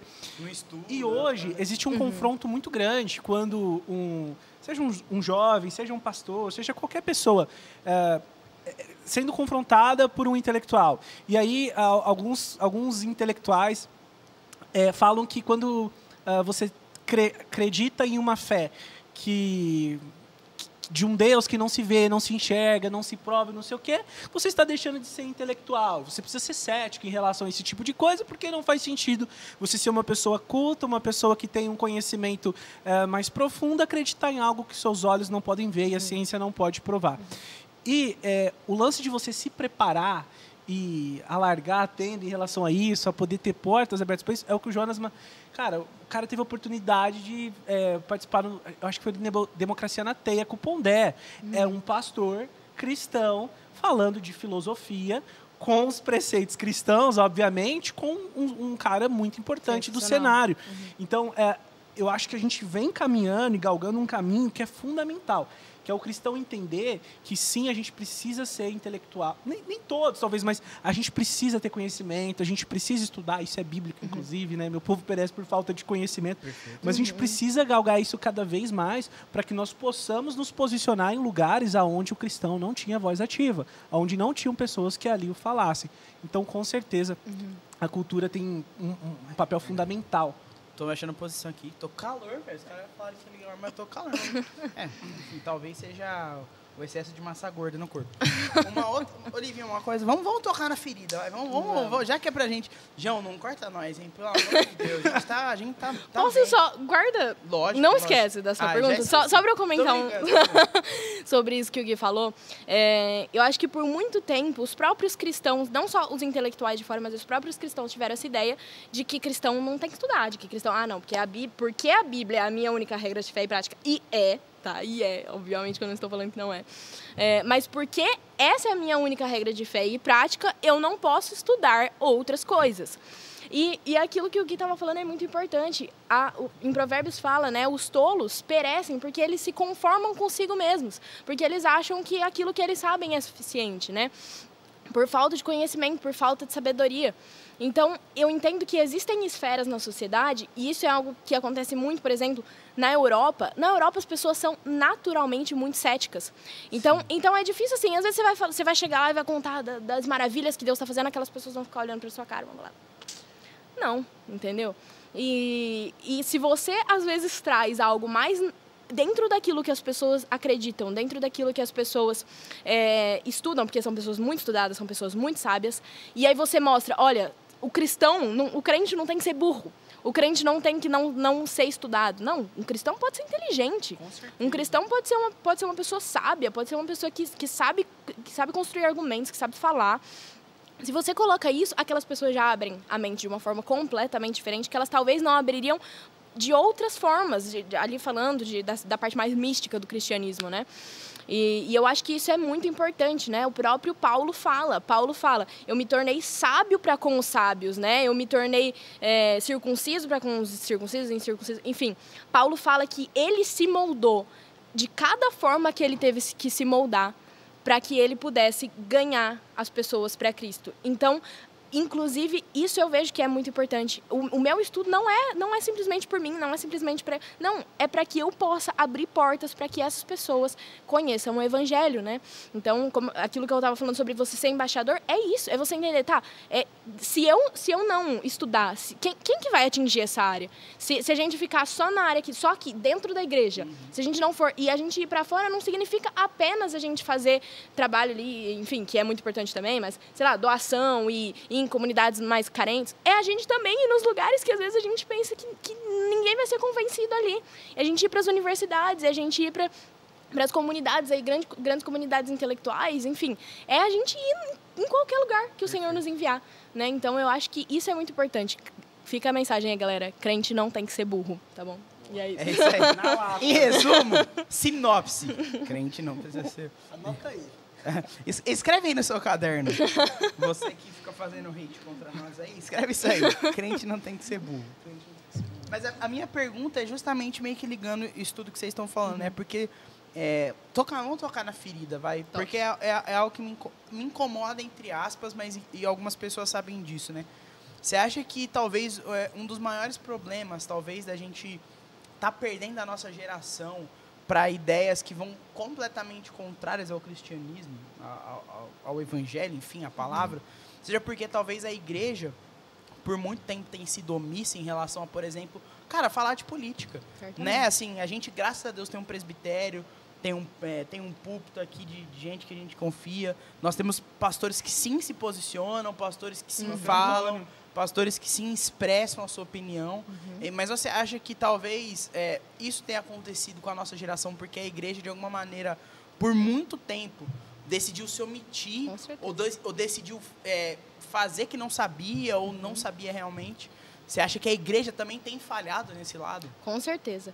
É, algo que eu sempre faço questão de deixar bem claro é, por muito tempo existiu um estereótipo de que cristão não tem que se meter na política, de que igreja não tem que falar de política, de que de política e religião não se misturam. Se misturam sim. E, e, não é só que, tipo assim, tem que se misturar. Não, naturalmente se misturam. Sempre foi assim. Desde toda a história. Sempre. Desde Tudo sempre. começou. A história começa, a igreja, a política. Exatamente. Desde sempre. Não, não é algo. Eu nem faço uma propaganda, tipo assim, não, a gente tem que misturar política e religião. Não, é um fato. Política e religião sempre se misturaram. Desde o início da humanidade. Então. Na própria Bíblia existem relatos disso, né? Eu tava, tava até vindo aqui no carro, é, lembrando da história de Paulo e Silas quando foram presos. E enfim, aquela, toda aquela história onde houve o terremoto, e, enfim, aí eles, e eles voltaram para dentro da prisão. E o que aconteceu foi, eles tinham sido presos publicamente é, e eles não tinham sido submetidos a um julgamento. E eles foram presos e, e, e, levados, encarcerados, sendo que eles eram cidadãos romanos. Isso na, na lei não era permitido. Então, eles foram injustiçados ali, eles foram presos injustamente e não foram submetidos a um julgamento, foram simplesmente presos. E aí o que aconteceu foi depois do terremoto, enfim, que eles podiam ter escapado e oraram pelo carcereiro, enfim, é, descobriram, os magistrados descobriram que eles eram cidadãos romanos que eles não poderiam ter sido presos e falaram, ah, manda soltar eles lá, tipo, na surdina, assim, né? E aí Paulo e Silas falaram, oi? Não, vocês prenderam a gente, mandaram açoitar a gente, injustamente e sendo que a gente é cidadão romano, então vocês não poderiam ter feito isso. E agora vocês querem soltar a gente na surdina? Processinho. Não, processinho, Eu, eu, já, eu já tava aqui assim, ó, pois não.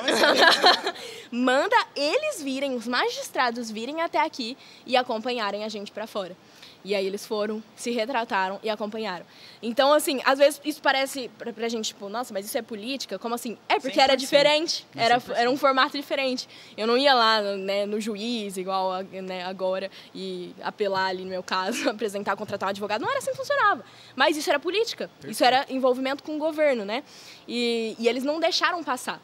Então, assim, na- hoje, o que eu vejo que a maioria dos cristãos faria era não, né? Porque, ai, que a gente foi preso injustamente em nome do evangelho, mas glorificado seja o nome do Senhor e amém, tchau. Não. Tipo assim, eles estavam ali na prisão, glorificando o nome do Senhor, eles estavam ali por causa do evangelho, mas eles não se omitiram politicamente. Aquilo que era justiça para eles, aquilo que era que eles falaram, não, isso é, isso é nosso direito, a gente não vai abrir mão do nosso direito. E eles se posicionaram ali. Então, desde sempre, a, a política e a religião se misturaram. Isso, isso nunca foi. Isso nunca foram duas coisas separadas, né? E, e tem diversos outros relatos. Tem a história de Esther, você tem a história de Daniel, você tem a história de José. Todos ali se posicionavam politicamente. Todos eles. Né? Isso acontece diversas vezes. Exato. Exatamente. Então, então são coisas misturadas. E o que eu sempre faço questão de falar é: se nós cristãos abrirmos mão do nosso papel na política, não, não sobra vácuo na política. Política não sobra vácuo. Então, se eu Sempre abro mão, um, sempre, sempre vai ter um. Se eu abrir mão do meu espaço, vai ter alguém para ocupar aquele espaço ali. E se o cristão abre mão do espaço que é do cristão na política, quem que vai ocupar esse espaço? Perfeito. né? Então, assim, mais uma vez, aquilo que Paulo falava, que ele se transformava naquilo que precisasse para ganhar aqueles que precisassem. Se a gente abrir mão do nosso espaço, do espaço que é nosso dentro da política, a gente, alguém vai tomar esse espaço e a gente não vai poder ganhar as pessoas que estavam ali para serem ganhas de acordo com, com esse espaço. Então, eu acho que isso é muito importante. Muito importante. Certamente, uma das, uma das principais razões aí daquilo que a gente está passando hoje é porque o cristão se omitiu Perfeito. em algo que não era para ter se Fala aí no seu microfone, que era tão falando que seu microfone tá fora. Tá, tá funcionando? Olha lá, Xanda. Ah, parte! Xanda não agridando. É uma resposta, é resposta completa de resposta completa. É. É pra você usar seus neurônios aí, você que tá parado em casa vacilando, você tá Olivia, moscando. E aí você falou que vai fazer vestibular pra fazer advocacia, direito. Direito. Pelo amor de Deus, hein? Oi, é feio. corrigi, Não, mas Isso é, isso é do tempo passado. É, você não. advocacia pra direito? Pelo amor, você vai pare- parecer que você vai, vai, você vai fazer a faculdade no escritório, né? Parecer que você vai né, fazer Você advocacia, que né? vai fazer direito. Lívia, onde... é, eu costumo falar que às vezes o cristão acha que ó, o chamado dele é muito bem claro e definido até o, até o farol. E, às vezes, na verdade, isso é uma analogia que eu já li, tá? Não tô inventando. Tá, Não tô. tá, tá sim. É do Teófilo, se eu não me engano. Não, você tá É, inventando. Teófilo não, Teó Olha lá. Hayashi. Ih, tá inventando, hein, cara? Tá inventando. Ai, Deus. Que clima, hein? Mas é que, Lívia, de onde você se enxerga daqui 10 anos? Você já tem uma visão de onde Deus quer te colocar? É, se você pensa em, por exemplo, seguir uma carreira mais acadêmica, ir para esse lado mais de estrito senso, né? Fala. Lato, senso, lato. lato, senso, tudo mais. Onde você se vê? Se se vê, né? Também Aham. pode não se ver. É, na, na verdade, assim, não, não tem algo muito claro.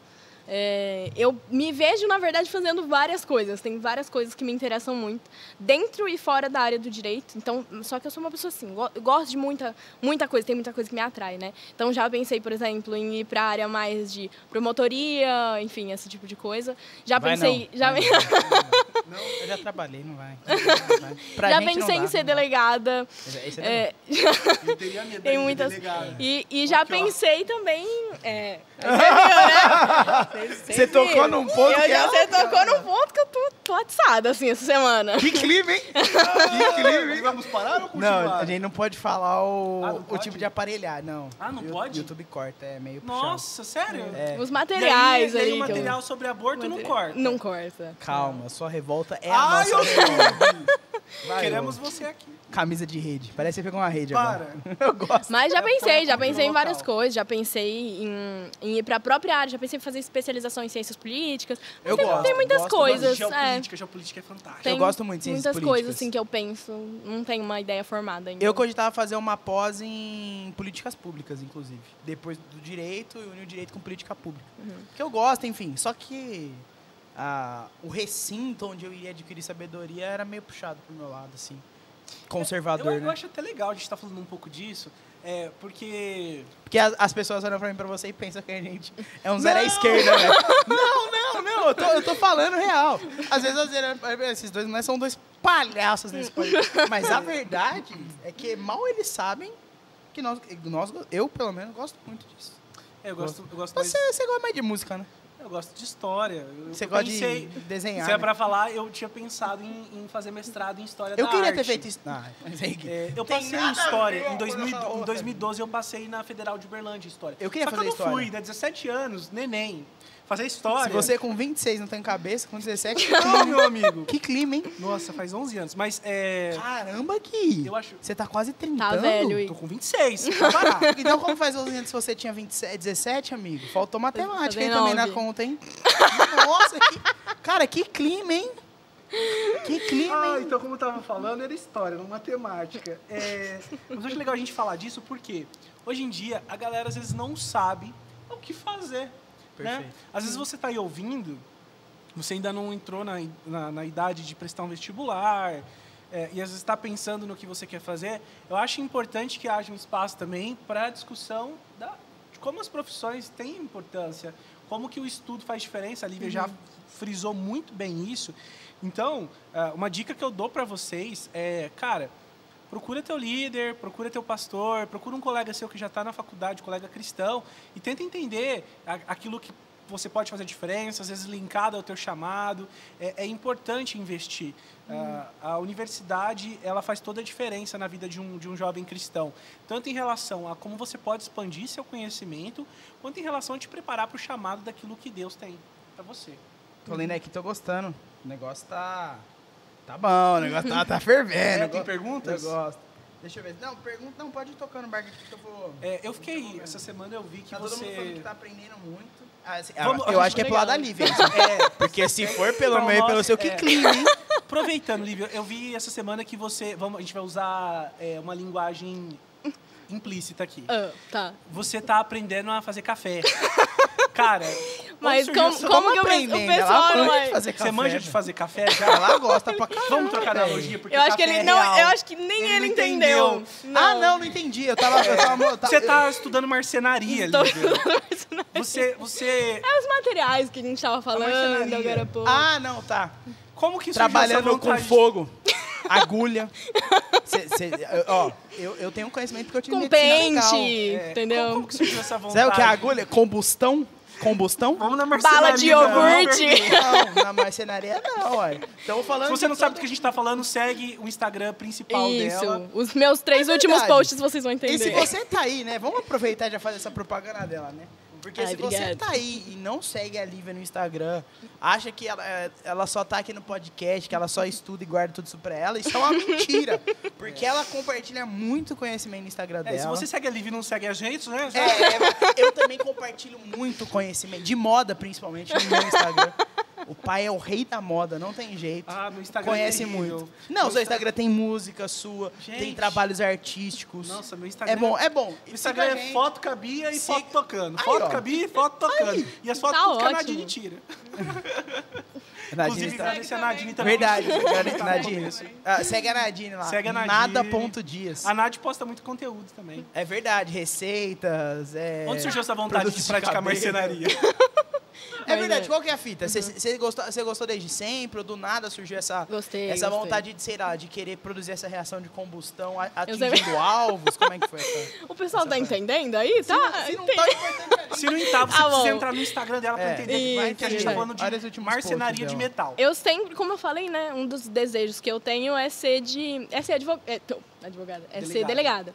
É, e, na verdade, o meu sonho de criança mesmo, assim, era ser policial. Ah, Gente, o, o material é o material que o policial usa. tá? Na, na cintura. A gente tá falando. É. É esse material que a gente tá é o couro. O cinto. Algemas. Então já indo demais. É o radinho.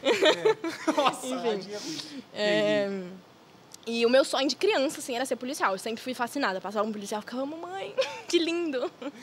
E, enfim, sempre fui muito fascinada. Desisti um pouco disso por causa da, da periculosidade da área, né? E, enfim.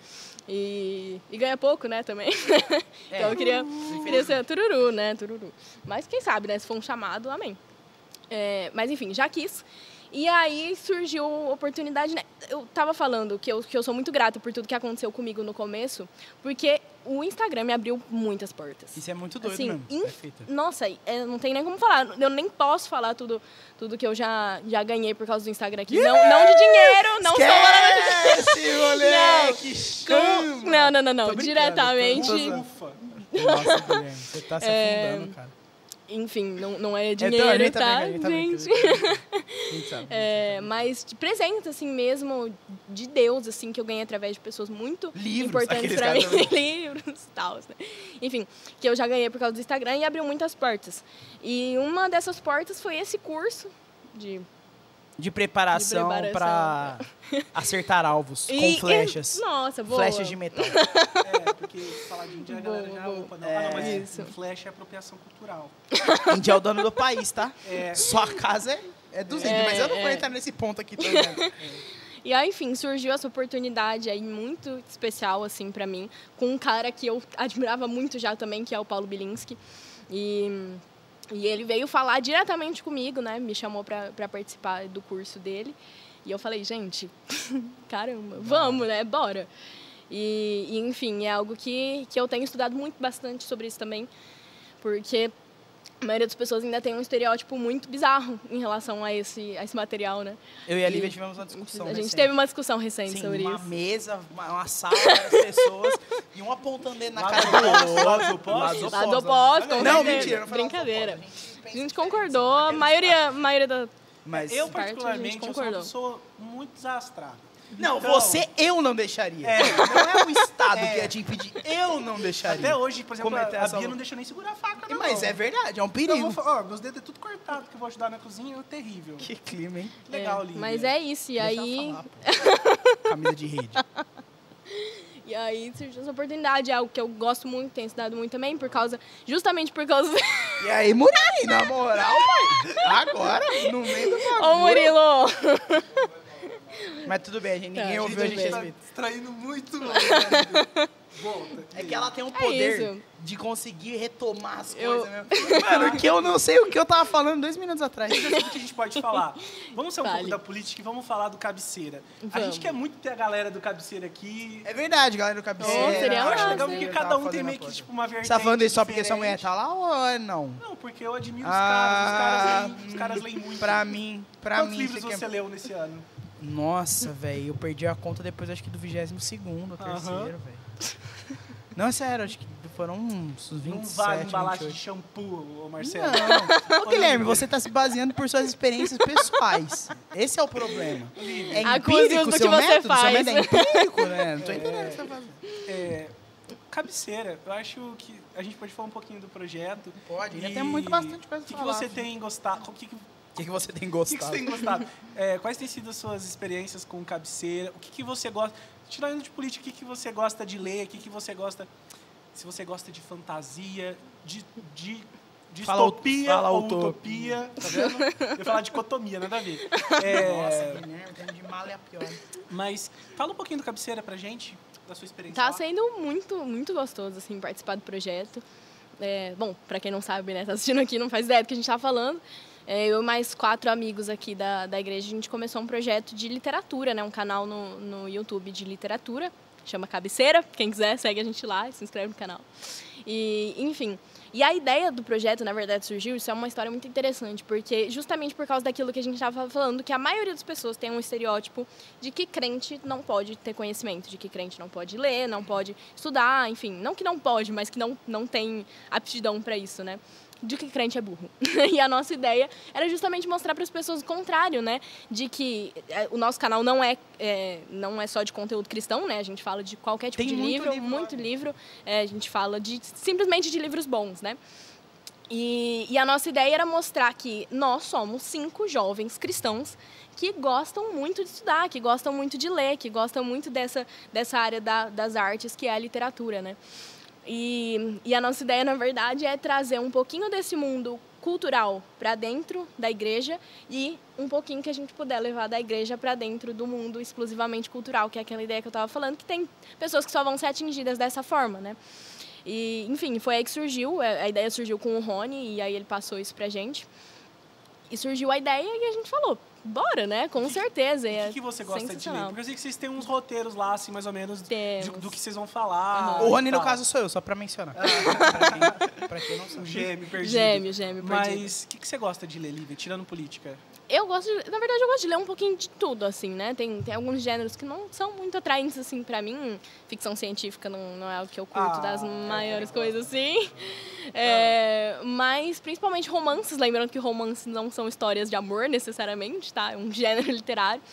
É, principalmente romances. Adoro a literatura brasileira. Isso é mais uma falha da nossa educação. Pô, a que- literatura que brasileira você é vê muito boa, é muito cara, boa é e é muito uma das falhas mesmo. da nossa educação que você vê que a esmagadora maioria das crianças e adolescentes sai da escola odiando literatura brasileira É. e a literatura, literatura brasileira é riquíssima Essa né é riquíssima Boa, é muito muito boa e enfim é, então mais uma falha aí da nossa educação e eu só fui me interessar por literatura brasileira depois que eu saí da escola e é isso, gosto de ler um pouquinho de tudo, na verdade. Eu não gostava muito, até ano passado, quando eu comecei a, a ler mais política, eu não curtia muito ler literatura, que são li- literatura, para quem não sabe, livros de história, né? Diferente dos, dos livros técnicos, que são livros de estudo. É, não gostava muito de ler literatura. E, enfim, aí comecei lendo um, lendo outro, comecei a me interessar, falei, caramba, isso é bom demais. E hoje eu leio mais livros de literatura do que livros técnicos em si. Cara, é legal. Exercita Quantos também livros a você leu esse ano, já que você me perguntou? Eu tô lendo um do George Orwell, que Não, é a não, Revolução nossa. dos Bichos. Vamos voltar à minha pergunta? Vamos voltar à minha E pergunta. tô lendo o? Silmarillion. Eu tô lendo os dois. Quantos livros você Eu não esse concluí nenhum desses dois ainda, estou neles. Então você não leu nenhum A Bia livro. vai me cobrar hoje, velho, se ela estiver assistindo. Mano, eu vou você- terminar. Você não sabe. Eu dei o Kindle pra Bia e eu, pre- eu leio o Kindle mais que ela, velho. É mó bom pra ler. Você gosta de, de, de ler livros físicos ou você gosta do digital? Eu tenho Kindle, mas não substitui Mano, pra não mim. consigo. Ah, não, né? O cheiro de papel ali. É, não, arrepiar mano, passando o dedo na folha. É Rabiscar a Você página inteira. negócios também, cara. Você tem uns, uns negócios... Rabiscar se rabisca livro. Oh, com certeza, o livro foi feito pra isso, Nossa, né? eu pego o livro da Bia, é cheio de marcadorzinho assim. É Post-it. post-itzinho. É que o que acontece pra mim é assim, você tá, você tá lendo um livro, é como se você estivesse tendo uma conversa com o autor do livro, né? Olha lá, isso Então- é coisa do cabeceiro. Então, pra mim, não tem o menor sentido você simplesmente Ler ouvir o que uma pessoa tá falando e não falar. Então, é até interessante, né? Você vai folheando meus livros, eu tenho, tipo, lá, meu Deus do céu, senhor, que parada é essa? Que absurdo. Você escreve que parada é essa no livro? Eu escrevo. assim. Nossa, eu eu quero- tô muito assim. Por favor, manda uma foto depois pra gente, tipo, ela. mando, que parada é essa, meu irmão? Oh my God! Meu é assim, ah, galera, galera. O meu livro inteiro é assim. Enfim, eu, vou ter- eu tenho uma conversa Ah, ali com os meus hora. livros. Não, é. mas isso é legal. É, O teclado. Ah, É um. É um, é um- você mudou de alho pra bugado. Né? Ah, não, porque a gente já falou muito da política, eu quero saber um pouquinho mais Não, da. gente, agora, agora é um bate-bola, jogo rápido. É. Um filme. Um filme. um filme. Filme O teclado já era. Já. Mas. Filme, você quer saber? É, É, verdade? Ah, vai vir um filme É, super é, intelectual, quer lá. ver? Ela falou Ah, Shrek não. 3. Star Wars. Ô, bate aqui. Ô, vocês botam fé que eu não assisti nenhum? Não assisti nenhum, nenhum. Sério, os primeiros são muito ruins. Não assisti nenhum. Tá. Os Star- primeiros, tá falando dos antigos? É. Nossa, Pra quem assiste pela primeira vez? Guilherme. É porque esse é Galera, meio pra quem assiste pela primeira vez, Não, acha horrível. gente. Eu gosto de Volta pro Os Futuro. antigos são muito melhores. Você quer pegar o primeiro e colocar a pessoa pra assistir, a pessoa vai ficar. Ah, não entende nada, principalmente cronologicamente como, como eles foram feitos. É, Uma série. uma série. Peaky Blinders. Ah, é verdade. Olha, é Ela é verdade. viciada em Peaky Blinders. Blinders é bom, né? Eu não assisti Bom também. demais. Não assistiu? Mano, eu só assisto coisa alternativa. Minhas séries são todas norueguesas, francesas, Países Baixos da Europa. só tipo assim, uns bagulho random. Vikings, ele quis dizer, né? Não, mano, Vikings eu assisti. Vikings, Vikings é bom. Assisti. Mas assisti, tipo assim, mitos sobre vulcões na Islândia, entendeu? Eu assisto esse tipo de coisa, eu gosto. Ah, Gosto desse tipo de coisa. Um li... Um, ve- um veículo de informação brasileiro hoje. Olha Difí- aí. Essa é difícil. Essa complicou, hein? Essa, essa é difícil. Mas Veja. você quis dizer. Mas você quis dizer assim, jornal? Uma mídia que é. Não, é. Uma mídia. Um- Brasil Paralelo. Eu posso fazer propaganda aqui? Ah, Pode? Pode. Brasil Paralelo, é sensacional. Os caras fizeram um, um- Nem sei como é que chama isso, mas um, um- Compilado. é um compilado cultural assim que não existe. Nunca Você já viu a existiu. série de música deles? Já, É muito sensacional. bom. Nunca existiu Não, algo assim, A sabe? evolução no, no da Brasil. música, que- a detrito da música também. Não, é. sensacional. Os caras des- são demais. E assim, com qualidade de, de filme, assim, de cinema mesmo. Sensacional. Muito bom. Olivia, uma pergunta. Vamos descobrir o universo da Casa dos Valentes. Ai, meu Deus. Não, porque o que, que, vocês Bela gostam de ouvir? Assim, eu sei um pouco dos gostos do teu pai em relação ao louvor, falar? porque é, o, o Antônio, de vez em quando, ele compartilha algumas coisas com a gente. Tem uns gostos clássicos que eu já vi É, mas assim, uma coisa que às vezes eu fico pensando é que, tipo, o jantar deles lá, eles estão ouvindo a nona de Beethoven. Não, é que assim, são, é muito diverso, né? Ah. Ah, meu pai, o gosto do meu pai e meu é um pouco mais parecido assim musical. A gente gosta muito de música clássica. é, a gente gosta. Aí tem uma, uma semelhança com a minha irmã do meu pai. Eles gostam muito de worship. Quer falar, E Laura comigo 100% com a minha Wilson. irmã é muito difícil ter uma Polêmica, hein? semelhança, Você viu assim. que ela não, se- ela não... Não se declara o worship, hein? Ah, ah, ah, E aí... É. Alguma coisa a dizer, Laura? É que pra mim o worship é pra você orar, né? É. Ixi, de entrar outros estilos. entrar Eu gosto, por exemplo, muito mais de um gospel clássico pra você ficar ouvindo. O que seria um gospel clássico? Ah, uns Vai. Ah, gospels- Mahalia Jackson, esse tipo de. Eu não, E rock, você ouve rock? Não, Não tem- não Nossa. muito, não. não tem cara de Mas, cristão. enfim, com, comigo e com a minha irmã praticamente nenhuma semelhança. Assim, uma ou outra música específica que a gente tem, mas os, os estilos que a gente gosta são muito diferentes. E minha mãe só ouve Paulo César Baruch. É o único cantor que ela ouve na vida, então. Salve, É o único, o único. Ela adora ele. Pô, o Baruque é bom, né? Oh, não, é bom. Eu, eu que sou do louvor gosto. Eu tô ouvindo umas coisas muito alternativas agora. Não, Gui, você sempre escutou muita coisa alternativa. Não, Ah, é, não. não. é que hoje você tá escutando. Você- não, Sabe o que foi engraçado? O Gabi, às vezes a galera tem mania de chegar e falar assim, Gui, essa música é tua cara. E às vezes é uma música ruim também. Mas assim, o Gabi mandou essa semana uma banda, Gui, sua cara. Eu falei, velho, tô ouvindo faz um mês. Recomendo, o Jovelina, é muito bom. O Você nome é ruim, mas a música é boa. Você só lo-fi? Ah, Hum, Lo-fi é uma mistura ali de um, de um fusion com... depende. É, é que esse tipo de música Com eu ouço- jazz. até ouço, mas, tipo, quando eu tô estudando, precisando de concentração. Entendeu?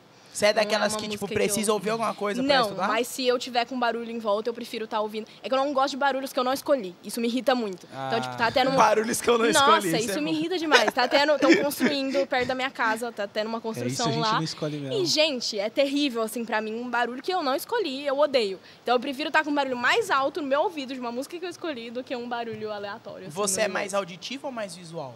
Pra estudo, pra, pra absorção de, de conhecimento? Hum. Isso é um negócio que eu só descobri na faculdade em relação a mim. É? Você é mais o Eu quê? sou, eu Eu sou não visual. sei. Eu aprendo mais vendo do que ouvindo.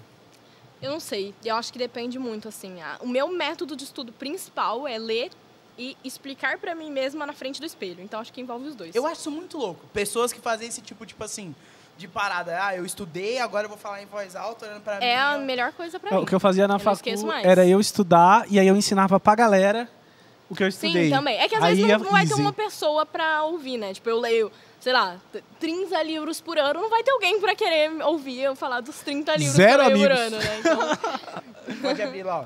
Pode, pode, pode meter marcha aí. Não, ela mandou uma mensagem. Ah, aqui, beleza. Pode tudo, eu só, só falei pra... pra ah, é, Pô, pode é abrir. sério? Que da hora, beleza.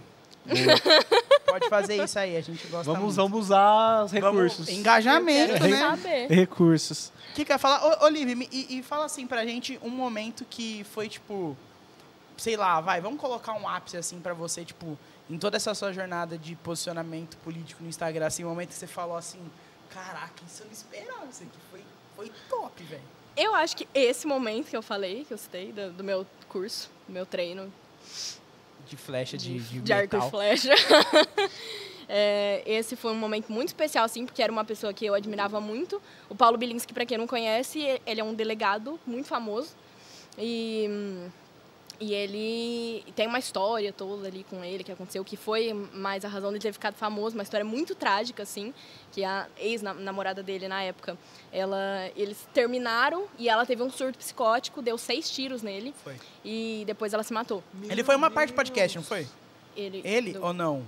Não, esse é o Não, da é Cunha. Que foi de Não, podcast? Não, é. Foi. Ele foi uma parte do podcast. Sim, sim. Foi, foi. eu lembro. Sim, ele participou, fez muita ele é. entrevista. Essa história ficou muito famosa por causa disso. Foi. Muito trágica a história, triste demais. Terrível. E ele até hoje tem problemas, assim, o dedo dele, né? E ele é atirador, né? Então o dedo dele. É, falei a Marceneiro. palavra que não podia falar. Ele é marceneiro, marceneiro. Era marceneiro. É, o dedo dele que ele usa pra isso é, foi pro brejo, né? Não, não consegue. Ele tá Caramba. recuperando agora. É muito e louco, então é assim, muito muito triste a louco, assim, história. muito tipo- triste a história. E ele era um cara que eu admirava pra caramba, entendeu? E, enfim, conhecia, já tinha ouvido vários podcasts deles, várias entrevistas dele, admirava pra caramba. E aí, do nada, esse cara me manda mensagem no meu Instagram, me chamando pra fazer o curso dele. Eu falei, gente, não é possível que isso É, tá você outras, acontecendo, outras né? pessoas conhecidas. Você Outras falou o Adrilles? pessoas, O Adrilles Jorge me segue também no Instagram. É mesmo? Já trocou ideia com ele? Já. já Acho ele ele me manda mensagem.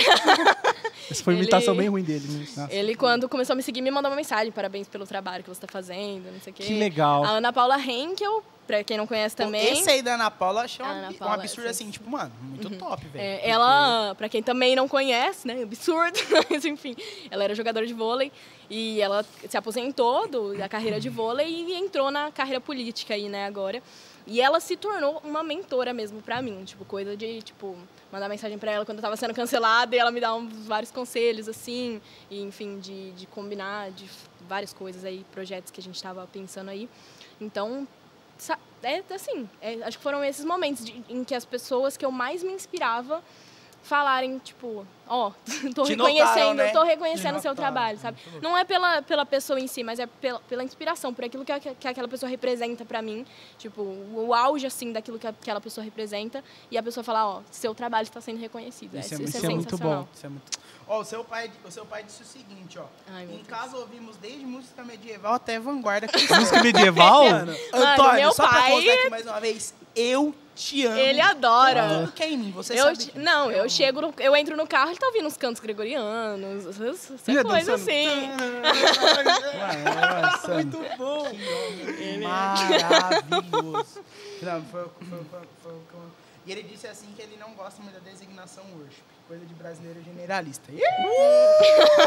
Mas isso Nossa, o Antônio ainda não veio. A gente precisa do Antônio aqui, ele cara. veio já sim. Ele Ele veio. Meu Deus! é.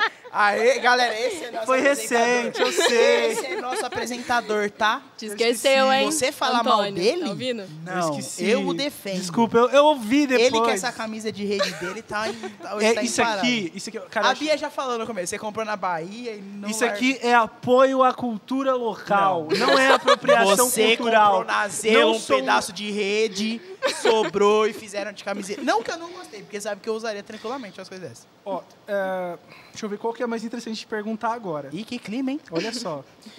O Marcelo, tá, vamos lá. O Marcelo te falou de experiência política. E experiência com Deus? Qual foi a tua experiência com Deus mais marcante até hoje? tão Gente, meu pai me perguntou isso hoje. Aí. É, na É verdade, eu falo que é difícil porque parece que sempre a última foi a melhor. É. Eu sempre penso, tipo, meu, essa experiência superou todas as demais. É, acredito que no Descend foi uma experiência que me marcou muito. É, não, não sei se dizer se foi a maior, porque é isso que eu falo, né? Parece que sempre foi. Porque seu pai é o Antônio, então qualquer momento uma experiência muito louca. Tem isso aí gente- Mas é porque eu tava vindo de um período muito difícil, assim, da minha vida, inclusive da minha vida espiritual. É, tava passando por um momento muito, muito, muito complicado, assim. Ó, e cristão passa E por isso, tá, passa filho de pastor momento, passa sim. por Não, isso, viu, questão, gente? Eu faço questão de falar, porque às vezes parece que as pessoas pensam que, tipo, falei aqui no Vocês começo, nasci imune, na né? igreja, é, parece que a gente é imune a qualquer tipo de coisa. E tava passando por um momento muito difícil, assim, da minha vida. E acredito que foi a experiência que mais me marcou por causa disso, porque foi meio que um chamado de Deus de volta, assim, pra mim, Da sabe? Eu não tinha, não tinha me desviado, não tinha saído da igreja, mas eu estava passando por uma- um período difícil, assim.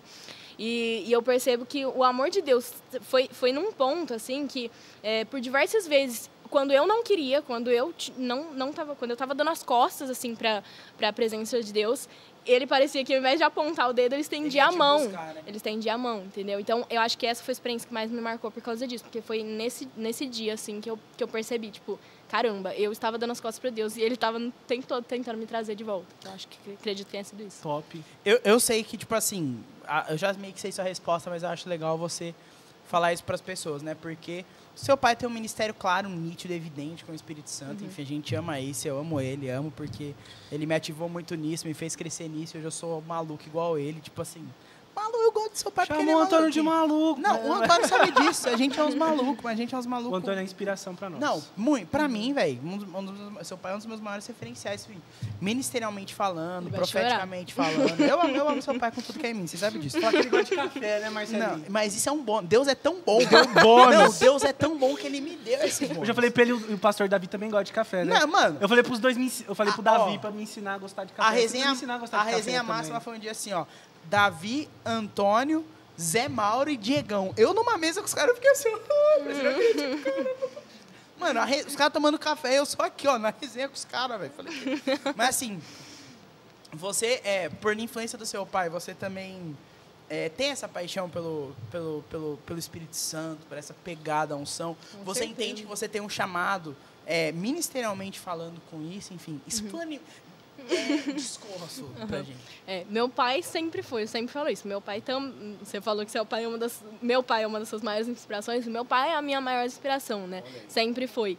Em- isso porque acho que em todos os âmbitos, né? Tanto na área espiritual, na área ministerial, quanto em- exatamente em tudo na área cultural. Foi ele que, que me, como eu falei, né? Ele que pegou no meu pé muito muito tempo para para eu entrar para essa área. Então ele é a minha maior inspiração. Então, assim, o que eu acho muito impressionante é que a gente, desde criança, sempre soube que o nosso pai era um cara de oração, um cara de Deus, entendeu? Ele nunca precisou falar isso pra gente. É porque a gente via o tanto que ele era apaixonado por Jesus, o tanto que ele era apaixonado pelo Espírito Santo.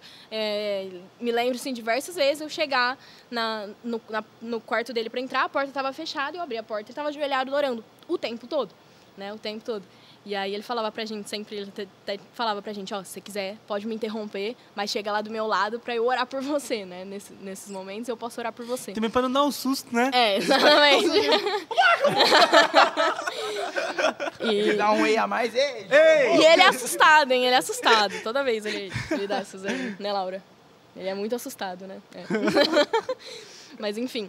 E, aí, ele nunca precisou falar isso pra gente, sabe? A gente via isso nele e a gente se espelhava. E isso nas, nas outras coisas também. Exemplo, no- na vida de estudos. Ele nunca precisou falar pra mim, Olivia, é importante você, estudar, tá? Não, eu via ele estudando e eu falava, caramba, meu pai é um cara sensacional e ele estuda muito, então devo estudar muito também, né? E a mesma coisa na vida espiritual. Então, Acredito que sim, acredito que, assim, eu não sei ainda qual que é o meu chamado espiritual em si, né? Eu sei que eu tenho o chamado para missões, não sei em que âmbito ainda. top. Pode até ser que seja, inclusive, sem sair daqui através do meu do meu Instagram, que eu sempre tento busco isso, né? E influenciar pessoas.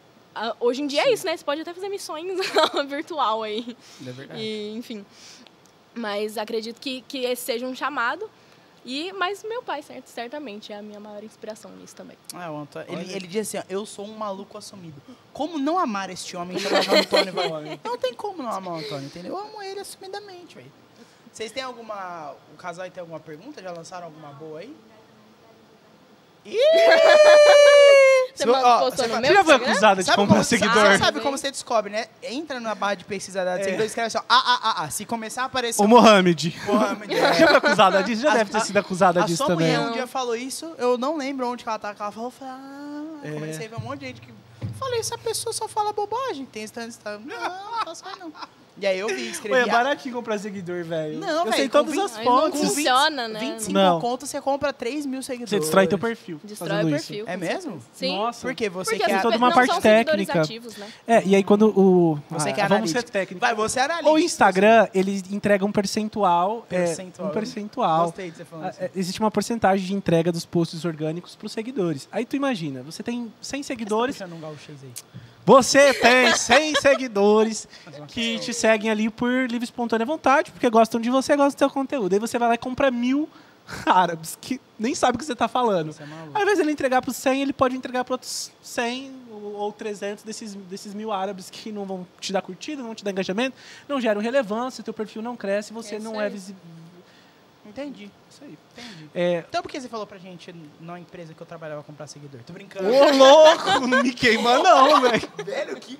Mano, coronavírus, velho. Você dá uma babada agora aqui, ó. Eu sou amigão do MS. Eu vou colocar minha máscara aqui, cara. Ai, Marcelo. Que não loucura, força, velho. velho. Que loucura, cara. Olívia, Ô, isso é perigosíssimo. Perigosíssimo. Não força. Não tô forçando. É porque Aula. foi na minha Você frente. falou que você dá aula de inglês na... Wise up. no Wise Up. Eu sempre falo Wizard, não sei porquê. É, tem outra que chama Wizard, né? Na Wise Up, galera. É, é, e, vo- e você é contratada do Wise Up? É. E você dá aula particular também? Dou.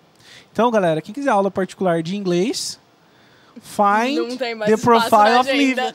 Nossa, terrível. Não tem mais agenda? from Tem behind mais. you.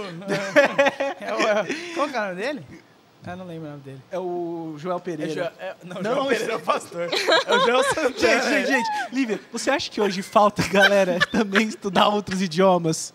Certamente. Que pergunta você tá fazendo as perguntas Galera- redundantes, né? Pra poder sair desse buraco Qualquer coisa agora pra sair. Ai, velho. Nossa. Lívia, enfim, uma, uma, uma outra pergunta aí. Vai, vamos, deixa, eu- deixa eu fazer perguntas mais concretas. Assume deixa, um pouquinho aí, Marcelo, por deixar favor. alguém. Olha lá, ele, ele- você está se não emocionando tá ou você está decepcionado com você ou você está, tipo assim, rindo de desespero?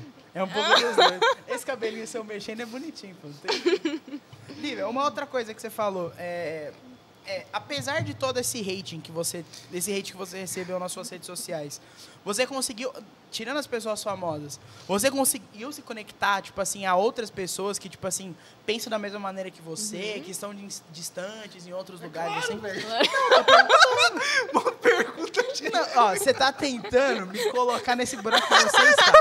Mas esse é o seu lugar, Se cara. conectou com outras pessoas. Não, mas você. você- você- Ô, não tô falando de Não, jogo rabu de boa. fazer amigo virtual. Não, foi uma pergunta boa. Foi uma pergunta Aí, ó, boa. tá vendo, seu trouxa? Seu Eu sempre falo assim, quando você é cancelado, você não perde amigos, você perde pessoas. Você você quer respirar um pouco? Energético quer de na maracujá. tomar um vento na cara? Você... Experimentar, quer experimentar? Bale. Dá um pouquinho de medo. Acordei. Que Pode que... falar, Lívia. É, Cor de um urina. xixizinho. Meu Deus. Não, mas é verdade. É, Que claramente um xixizinho. O que, que, que foi, gente? Tem alguém aqui atrás? Vocês estão olhando? Eu tô... Porque eu... Eles Ah, estão hoje eu Gui propositalmente. Batista, e ele- Propositalmente. Hoje eu sou Marcelinho. tá imitando outra pessoa. Quase Vai. da minha, da minha garganta. Mas é isso, né? Eu falo que a gente perde pessoas, não amigos, né? Porque um amigo de verdade ele tá do seu lado, independente das circunstâncias, independente dele concordar com você naquele momento ou não, ele tá do seu lado. Então, eu nunca, eu não considero que eu tenha perdido amigos, assim, em, nenhuma, em nenhum momento. É, perdia, tal- perdi talvez pessoas que eu achava que eram, que eram meus amigos, mas na verdade não, né? Então, acho que a ideia, a ideia é, é essa, né? Você e eu ganhei muitos amigos assim, inclusive da a escola que eu falei que eu estudava, que o cancelamento veio daí, né? Nesse nesse momento, É, eu conheci diversas pessoas que estudavam nessa escola e falaram, Lívia, ó, eu estudava, a gente não se conhecia lá, mas eu estudava lá, não sei bem com você. Falei o nome da escola, não sei se podia. Eita, estudava lá com polêmica. você. E, e, eu, e eu quero falar que eu, que eu tô aqui te apoiando, entendeu? Que eu tô aqui pra. que eu concordo com você, que eu tenho os mesmos valores. Eu também tinha medo de falar meus valores, mas eu tô começando a falar agora pela influência de pessoas como você. Então isso foi algo que também mexeu bastante comigo, porque eram pessoas que também estavam presas aí nesse medo de, de se posicionar, nesse medo de, de se expor. E que eu sinto que eu tive, de certa forma, um- uma, que eu ajudei essas pessoas de certa forma, e eram pessoas que eu conhecia, né? Então, sim, com certeza, ajuda bastante. Ela boa conseguiu pegar a sua pergunta e dar uma resposta muito boa. não que a pergunta não tenha sido. A parada é, ô camisa de rede, você tá tentando, você tá tentando me, co- me rebaixar. E- Esse é o ponto, entendeu? Mas eu fiz uma boa pergunta. Então, assim, você que, você que lute aí, irmão. Mandar onde, Laurinha? No... Como assim? Não, não, não, não, foca mandar? aqui. Não, gente- mas, ó, essa comunicação pode acontecer, cara. Isso é normal, cara. É normal? Sim, senhor. Ah, é que a gente fica É, preso no é, formato, então, né? De... É, é que, é, que, é que existem integrantes dessa equipe que a gente não pode se comunicar, parece. Mas nós somos a equipe descolada. Nós somos descolados. Nós somos os tiozões descolados. Não, você é tiozão, filho. Esquece. Vai estar Ah, solto. você não filho. é. Não, eu não. Fazedor de café, sou barista. Ah, vai, ó, vai, já vai mais um Vamos focar na assunto. nossa convidada. Não, deixa eu perguntar um negócio pra ela então, já que você falou de café. Pergunte. Quando começou essa sua vibe de café, Lívia? Desde Ah, sempre também? Não, não, eu, eu tomava café com açúcar, né? Então era uma vergonha pra sociedade. Ah, Respeita. mas aquele cafezinho fraquinho com açúcar de Ah, vó é muito de gostoso, Deus. cara. Fica quieto, Não, fica quieto. Você tá em minoria aqui. É verdade. São dois contra um, literalmente. É, eu tomava, né, com açúcar. E aí eu falei pro meu pai, acho que, acho que eu tava fazendo dieta na época. Eu falei pro meu pai, meu pai que fazia o café, né? Eu falei, não, quero começar a tomar sem açúcar, faz meu café sem açúcar. Aí ele começou a pôr adoçante, pior ainda, né? É, Uma- clima ma- terrível, nossa, é terrível. terrível. Aí ele foi tirando, tirando, tirando. Ele mesmo foi tirando pra mim. Aí eu comecei a acostumar. Aí quando ele começou a falar dessa vibe aí de café especial e tudo mais, eu falei, hum, gostoso, É, hein? tá. Delícia. Aí foi isso. Qual que é seu Natural. método favorito? Ah, acho que Wood Skull, que é um que tem. Que Aquele de quê? madeira, De que tem lá na Maré, é um- né? é, aquele que é na aquele madeira. quadradão. É, é.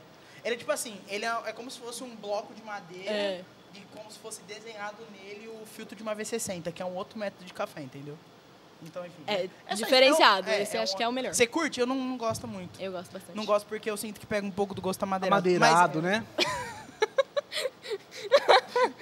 De mamadeira, né? descendo aqui. ó. Filho, só escuta o papai falar. Tá bom, fala Conversa de lá. adulto. Tô brincando. Tô brincando. Vai. Legal. Esse é o método É favorito? meu método preferido. Eu lembro que perguntaram pro seu pai uma vez, seu pai deu uma especificação. Qual café que você mais gosta? Eu gosto de torra média, clara, principalmente o bourbon amarelo. Eu falei, ó.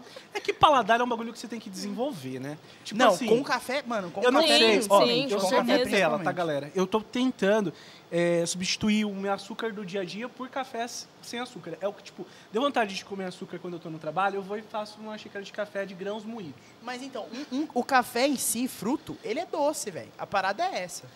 Aí, não, mas é amargo. Não, então. Aí, o, ca- método o- que eu o uso café é, o de é o de três sementes. É o que eu, é- esse é o método. Aí tem uma sementinha, duas sementinhas, três sementinhas. Aí o café sai Não, você tá fraco, da- médio ou Você tá forte. falando da cafeteira do seu serviço. É, isso. exatamente.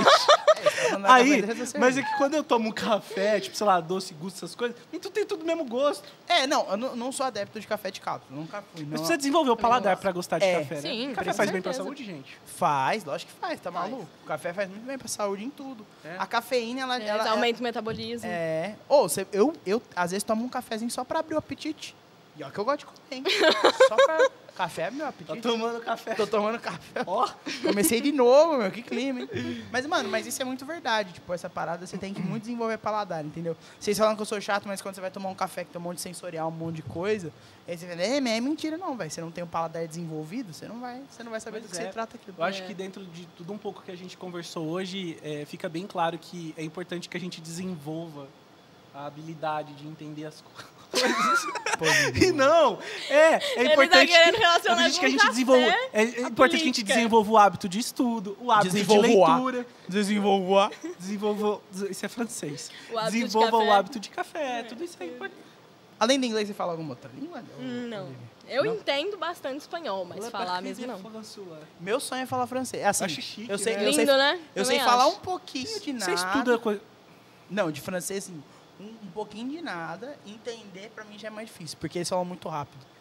E mistura muita coisa, então pra mim é difícil. Você estuda coisas em outros idiomas também? Tipo, você lê livro em inglês? Sim. É, É que livro em inglês é muito caro, né? Mas os que eu tenho eu leio. É mesmo? Meu pai tem vários em inglês, eu leio. Nossa, eu fui, eu fui comprar É um livro de caro. café, de método, porque, tipo assim, quase não tem livro brasileiro nenhum Uhum. fala, em português, né? Falando sobre café. Fui ver um gringo, 430 reais na Amazon. Falei, É vibe assim, de quatro vezes é mais o preço.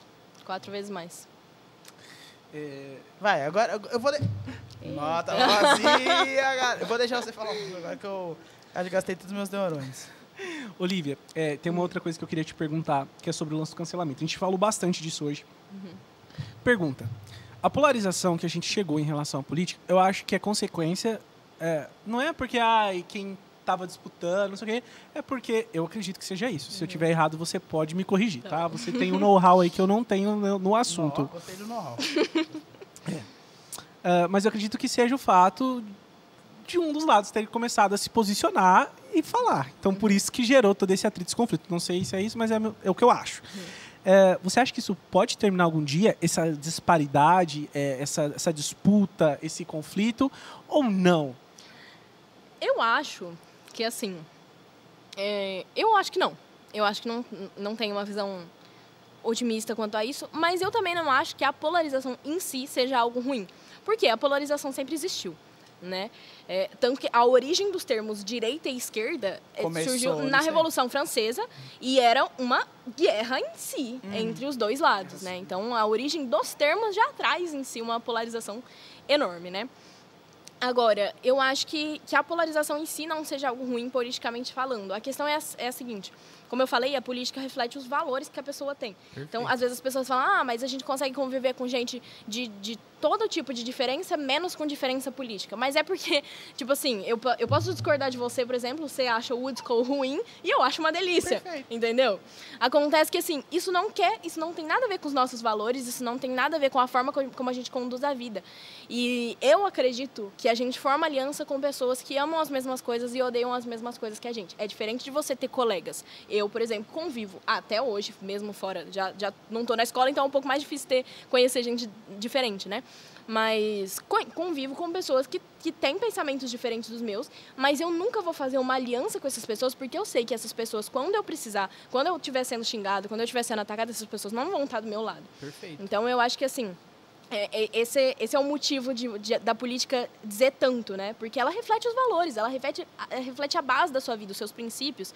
Então, exemplo, quais são os meus princípios como conservadora e como cristã? Eu prezo pela família, eu prezo pela liberdade, eu prezo pela prudência, eu prezo pela hierarquia, pelo respeito, enfim, esses são meus princípios como cristã e como conservador. O que, que um, um socialista defende? Um socialista defende, por exemplo, isso é, e, assim, é de praticamente de todos, tá?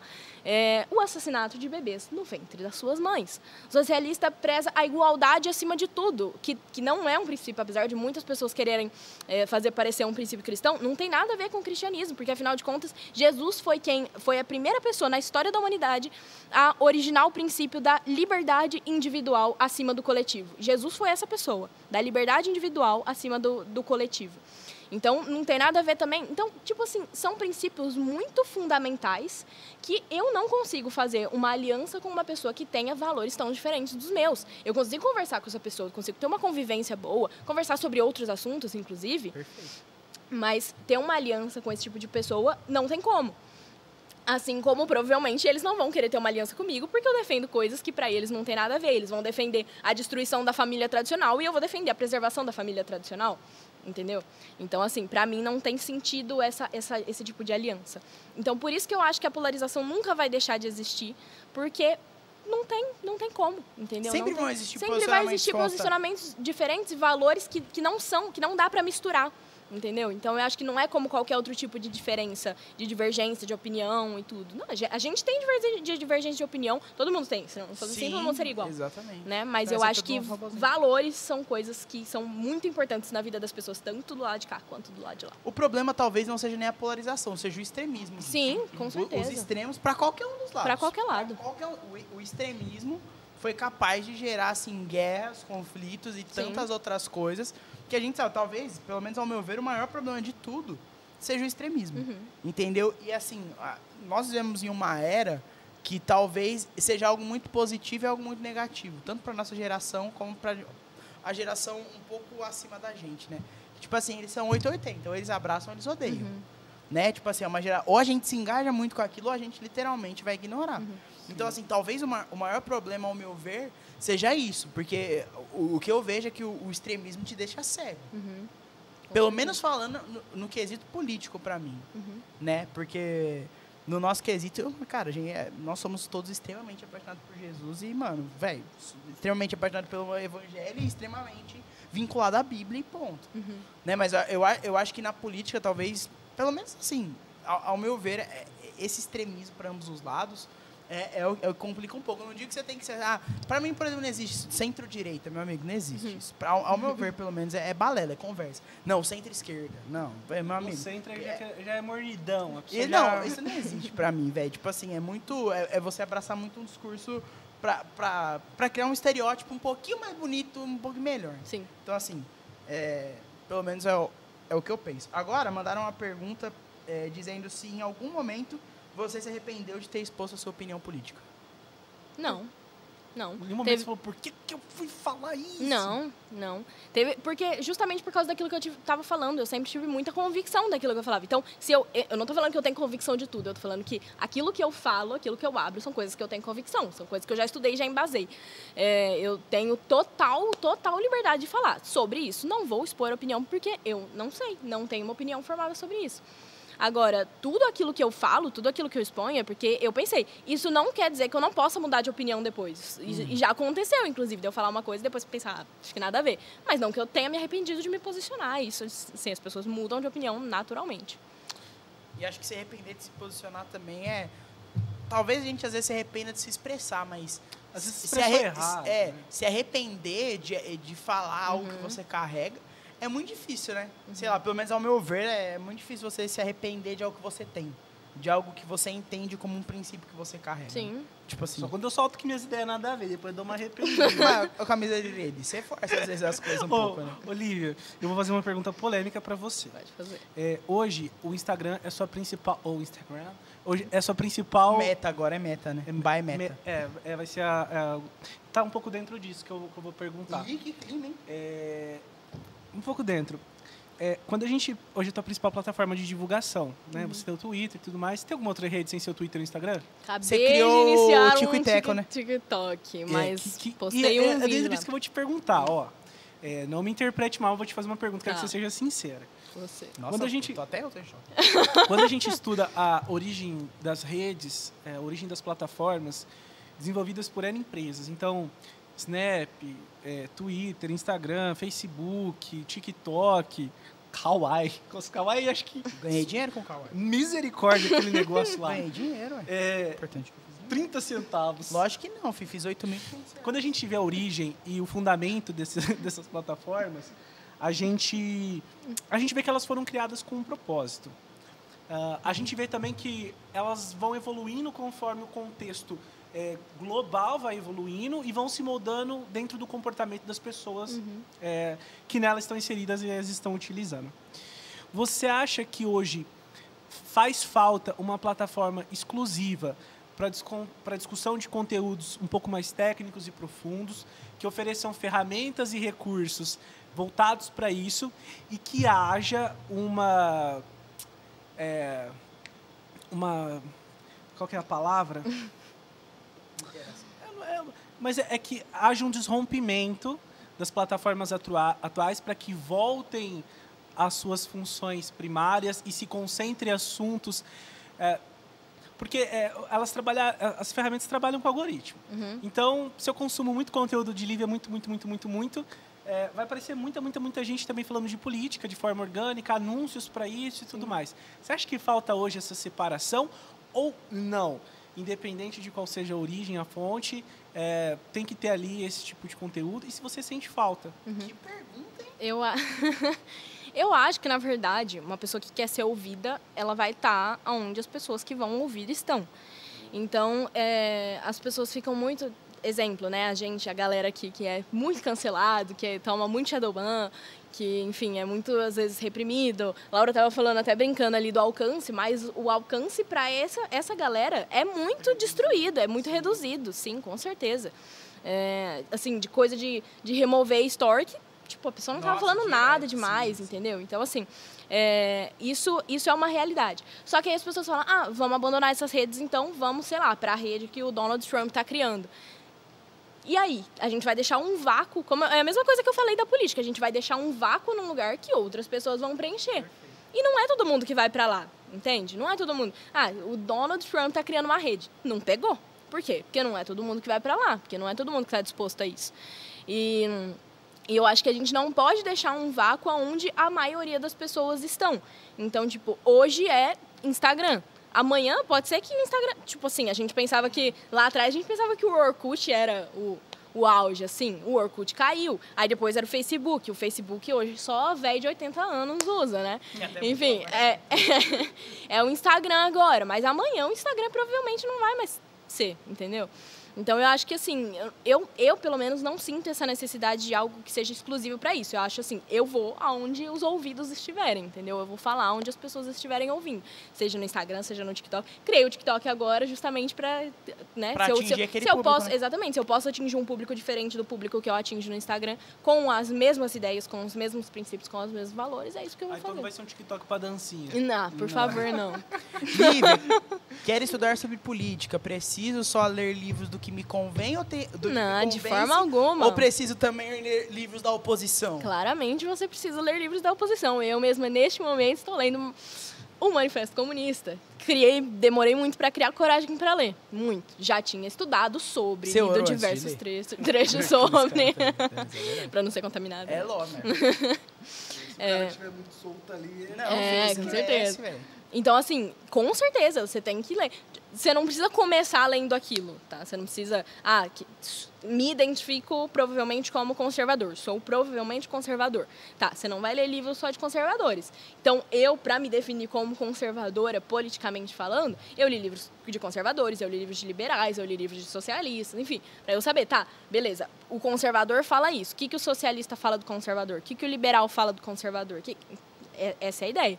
Então, não, óbvio que você não vai ler livro só daquilo que você concorda. Você tem que ter muito conhecimento, leia criteriosamente, claro, mas leia de todas as. Tá vendo aí, gente? Vocês que falam, é, mas você diz tudo que convém ouvir você. Mas eles nem abrem, velho. Porque elas falam, não, mas livro tal, tal. Não, não, não, não fala. Não. É, A pessoa fala, ah, pesquisei no Google, não apareceu. Ah, jura? é, não, não apareceu nos três primeiros Surpresa, resultados. hein? Staff, temos algo- mais alguma pergunta aí? Pra soltar? Não? É, eu tenho Nossa, uma, cadê né, a audiência da. Livinha, hein? É, eu sabia, tenho certeza. É, Lívia, não sei nada de política. Sou ze- zero, zero. Eu ia falar um zero à esquerda. Eu sou um zero a nada. nem a verdade. esquerda nem a direita. Melhor é a esquerda. Essa foi boa. É, qual um livro legal para eu começar Onde a eu começo? Um conteúdo. Fo- ti- Me Tirando sigam no Instagram. primeiro. Isso sim. Isso E olhem aí. os destaques. Ô, mano, posso ser sincero? Pode. Ô, eu me canso quando a Lívia às vezes fala assim, olha meus destaques. Eu, eu queria uma explicação sua ali. Eu Mas é que- Instagram. É, é assim, Mas é que a entendo. explicação já Eu entendo, lá, é porque né? você recebe a mesma quantidade de perguntas Exato. 8 mil vezes. É que não é nem por mim, entendeu? Eu, não tenho- eu tô lá todo dia produzindo É- conteúdo, é seja respondendo uma pergunta ou outra, entendeu? Então, pra mim, não é dificuldade nenhuma responder a mesma pergunta que eu já respondi. Só que a imagina a pessoa que tá lá desde quando eu tinha, sei lá, mil seguidores. A pessoa vai ver a mesma pergunta e a mesma resposta todo dia. É verdade. É- cima. Cansa a é- audiência. É, eu que sou egoísta e queria É. só realmente ouvir uma pergunta da quando ela postou. Você, você fica muito estressada com algumas perguntas que você recebe, Lívia? Ah, às vezes, sim. Irritada? É que eu sou meio irritadinha, Você é assim. colérica, Sou- né? Eu sou sanguínea, mas eu me Não, irrito para de falar, fácil. Você, é. Eu Você sou- tem que ter dois temperamentos. Eu sou sanguínea colérica. Misericórdia. É, Eu me irrito às vezes, sim. É Às porque vezes, gente que.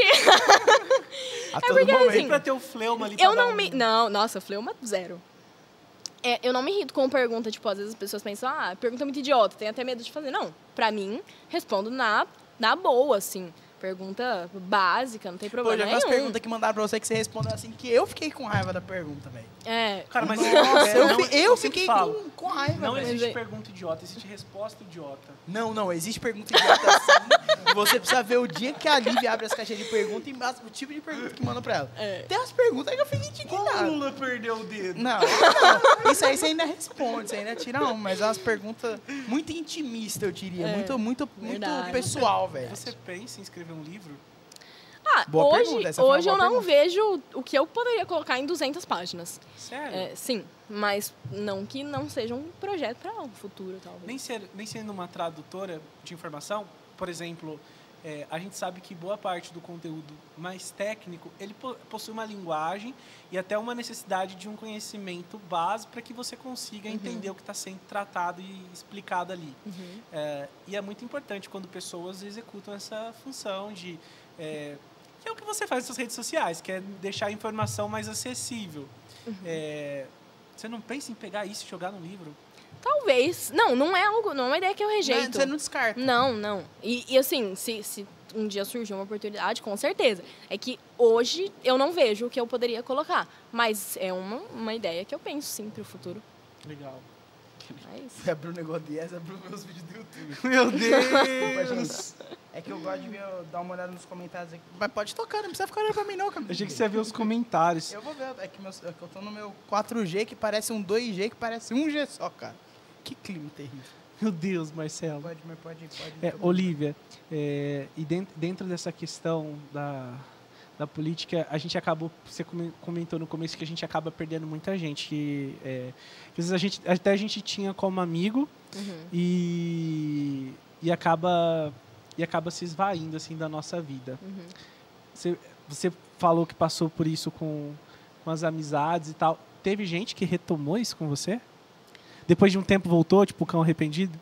Filho Não. pródigo? Não, isso não. A pessoa abandona e não Tem olha que trás. Não, não dá o braço a torcer. Tem né? gente que não. Eu fui chamada de doente por uma das meninas que era, tipo assim, mais próximas minha na escola. Tipo, pessoa que você senta pra comer junto todo dia, conversa todo dia. É, fui chamada de doente, assim, falando, vai se tratar, sou doente. Olha o dia não sei o doente foi parar. Cadê É, você aí, cadê? Me respeita. É isso aí. É assim que não é mete o louco. É, enfim, mas, mas a pessoa não volta normalmente, não. Teve alguns que permaneceram, né? Então, esses dias mesmo eu saí com uma amiga minha da época do, do ensino médio. E, e ela me contou, inclusive, de todas as outras pessoas, né? Tipo, todos os outros amigos em comum basicamente me odeiam, assim. Eu sou odiada por metade de Ribeirão Preto. Que clima, É. hein? Terrível. Que clima, hein? E, mas ela é uma que ficou, tem uns dois outros assim que ficaram também dessa época, que permaneceram apesar de não concordarem comigo. Tem um deles, inclusive, que já me falou uma vez, ó, pensava totalmente diferente assim, mas você tá abrindo meus olhos para algumas coisas. Eu falei, missão É cumprida. isso aí. É, agora, a maioria não volta mais, não. Qual que é o, qual que é o peso pra você, Lívia? Tipo assim, é, pelo menos ao meu ver, de, falando sobre você, de ser uma pessoa relevante. Principalmente pro público que você tá lidando. Que são pessoas assim que estão em base de formação, de conhecimento, de entendimento. Qual, qual que é o peso pra você de ser alguém de, rele, de relevância para um público muito grande? Eu nem gosto muito da palavra influenciador, né? Porque eu acho assim. eu Tira da falo com- legenda aí, galera. Eu falo ali, eu falo ali com pessoa, tipo, eu falo aquilo que eu acho, né? Aquilo Uhum. que tá sobre mim. Se a pessoa quiser se influenciar em, né, por mim, se a pessoa quiser se deixar ser influenciada, eu acho assim, a responsabilidade é dela. Agora, eu tenho responsabilidade naquilo que eu falo sobre aquilo que eu sei. Então, por isso que eu, que eu exemplo, né, que, que eu falei aí, eu nunca falo sobre aquilo que eu não, que eu não sei. Eu nunca, nunca, nunca vou falar sobre algo que eu não tenho plena convicção de que eu estou certa daquilo. Até porque isso é uma das coisas que abre uma brecha gigante para um cancelamento. Então, por exemplo, se eu falo sobre, sobre algo que eu não sei, que eu não tenho convicção, e, e aquilo de alguma forma gera um cancelamento, gera um bafafá ali, as pessoas.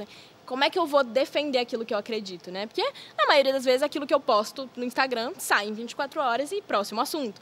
Só que se gera um cancelamento, eu tenho que ter embasamento para aquilo que eu falo. Eu tenho que falar, não, a minha posição continua sendo essa por isso, isso e isso. Agora, se eu falo de algo que eu não sei, como é que eu vou, como é que eu vou ter esse embasamento, né? Então, eu acho que a responsabilidade cai principalmente nisso, né? Não sobre, ah, porque as pessoas vão, vão se influenciar, porque. Tipo, eu acho que essa parte é responsabilidade da pessoa, é responsabilidade de quem. Eu não tô falando ali com crianças, né? Eu tô falando com jovens para adultos. E, enfim. Eu acho e que pessoas que escolheram estar ali, né? Diferente, por exemplo, numa escola, um professor vai usar o espaço que a criança tem que estar lá para estudar, para aprender, para fazer campanha política, né? Eu acho que isso, isso é muito diferente, porque as pessoas que estão no meu Instagram escolheram estar ali, escolheram consumir aquele tipo de conteúdo. Então, eu acho que nesse caso a responsabilidade é da pessoa, mas o peso é para mim eu falar sobre aquilo que simplesmente sobre aquilo que eu sei. Você se considera uma formadora de opinião? Não, acho que ah, eu acho assim, eu eu sempre faço questão de falar isso, né? Tipo assim, as pessoas às vezes vêm me pedir conselho. É, o Instagram é um negócio muito louco, né? Porque assim, eu abro o meu Instagram pra falar sobre política. Aí, essas últimas semanas, principalmente, um monte de gente me pedindo conselho de relacionamento. É, Eu falo, gente, eu nunca me relacionei na vida, entendeu? Eu nunca namorei. Tipo assim, por que, que essa pessoa. É que a pessoa cria essa coisa de, tipo assim, essa pessoa é uma inspiração pra mim. Então ela deve saber algo em qualquer área que eu quiser perguntar. e eu não sei. A moral É, espiritual é, dela. é, exatamente. Então, tipo assim, é, o Instagram cria essa ideia, né, de que você conhece a pessoa, de que você, de que aquela pessoa é uma amiga sua, é uma conselheira sua, e tem coisa que eu não vou saber ajudar. E eu falo isso, tipo, gente, É, tem uma das coisas que o é. fala né, em relação aos laços dentro das redes sociais. Quer fazer a pergunta do Rafinha aí? Depois eu tenho uma outra. O Rafinha perguntou, é, eu queria saber o que ela pensa sobre aquele pessoal que veste camisa de regime totalitário como se fosse a favor da liberdade. Como lidar? é que o totalitarismo nunca abre espaço para a liberdade, né? E é por isso, inclusive, que eu falo que ah, os regimes socialistas são incompatíveis com a ideia de liberdade individual. Porque o, o socialismo sempre tende ao totalitarismo. Coloquei isso no meu Instagram hoje, inclusive. Totali- o socialismo sempre tende ao totalitarismo. Por quê? Porque se você prega a ideia de um Estado cada vez maior, o que, que é um Estado totalitário? Nada mais é do que um Estado que ficou tão grande que simplesmente Que comanda tudo aquilo que existe na sociedade. Então, por isso que o socialismo sempre tende a um totalitarismo. Então, essa ideia de liberdade com o socialismo não bate, né? Até porque, outro exemplo, o socialismo prega a igualdade acima de tudo. Se você tem uma igualdade como base da sociedade, você não abre espaço para poder de escolha. Se é todo mundo igual, eu não posso escolher aquilo que eu quero ser, eu não posso escolher aquilo que eu, com que eu quero trabalhar, eu não posso escolher aquilo que eu vou comer, aquilo que eu vou pensar, nada. Então você imediatamente corta também a liberdade. Então, um regime totalitarismo em qualquer um totalitarista em qualquer um dos lados não é compatível com a liberdade. Agora, o socialismo, ao meu ver, em nenhuma circunstância é compatível com a liberdade. Tá aí, Rafinha, pra você essa. Meu Deus. De brinde, tá? É, Olivia, e aí eu vou fazer uma pergunta mais ligada, a, de novo, à igreja e, política. É, recentemente, é, já faz um tempo, que a gente tem visto alguns é, ministros de louvor e pastores se enveredando a um viés é, mais, mais esquerdista, né? Usando o termo de uma, de uma forma um pouco mais... Eu fico até assim de buscar qual palavra usar Eu tô- também eu tô pra- sen- tô é, sentindo, eu vou senti usar as palavras de gente, de gente burra igual a gente. Senti que ficou um clima meio. É, a gente vê essa galera enveredando para esse viés mais esquerdista. Ao mesmo tempo que a gente sabe que são pessoas que é, influenciam e produzem, sejam palavras, seja palavras, sejam músicas que ah, alimentam a vida das pessoas. É, acho que é difícil essa pergunta, mas devemos parar sabendo que essa pessoa tem um viés esquerdista ou devemos ter um filtro? O que fazer? Parar de consumir aquilo que a pessoa faz, você fala? É. É, Não, eu acho assim. Porque teve alguns cantores cancelados, um cantor cancelado Entendi. recentemente aí e tal. Não, eu acho que assim, a gente tem que saber separar as coisas, né? Então, exemplo, tem um cantor que é esquerdista. A- isso não impede que a, a música daquela pessoa, por exemplo, ser boa. Né? Isso você vê, inclusive, fora do âmbito religioso. Então, você tem os maiores, os maiores cantores de MPB, por exemplo, eram todos esquerdistas. Isso não impedia, separando as coisas, né? Os melhores eram, a maioria deles, esquerdistas. Enfim, isso não impede eles fazerem algo bom. Agora, trazendo para o âmbito cristianismo, para o âmbito religioso, eu vou dar um exemplo aqui muito claro para vocês. O meu autor preferido, o autor que eu mais leio, é Brennan Manning. Brennan Manning era um padre é, que, enfim, a vida inteira dele ele foi padre, depois se casou, enfim, mas a pessoa não deixa de ser padre, né? Só, só se afasta do cargo. E, ou seja, ele era cristão.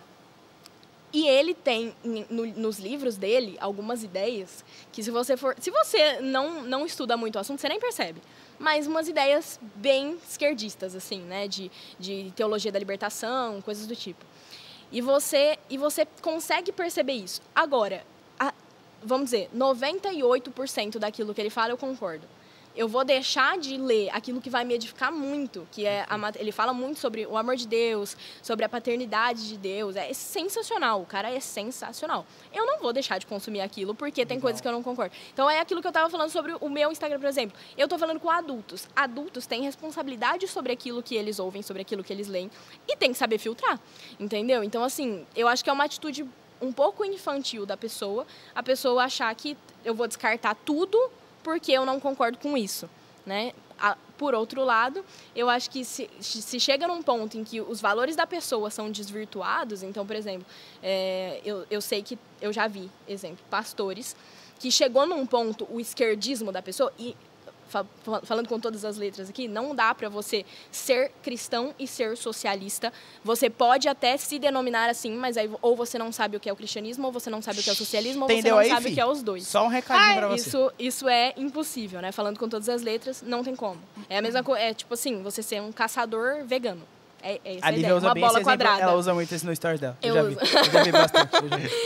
É uma bola quadrada. Não tem como, não tem como. Até porque, exemplo, socialismo todo, o socialismo atual todo, é construído, como eu estava falando no começo, nas ideias de Marx, de Gramsci, e enfim. Marx pregava explicitamente no livro Manifesto Comunista dele, está explicitamente sobre a destruição da família, sobre a destruição das verdades eternas, como é que você é, concilia isso com o cristianismo. Não tem como. Então, eu já vi, por exemplo, um pastor que pregava explicitamente sobre o cristão tem que ser de esquerda. Como é que eu vou consumir um- algo que esse pastor fala? Eu não vou concordar com nada que ele fala, porque os valores dele são totalmente diferentes, são total- totalmente deturpados. Então eu acho que a gente tem que saber separar as coisas. Se a maioria das coisas que a pessoa fala é boa e você não concorda com um detalhe, é uma coisa. Agora, se a base daquilo que a pessoa fala tá naquilo, aí é um pouco mais difícil. Gostou da sua resposta pra você? Gostei muito. Tá bom?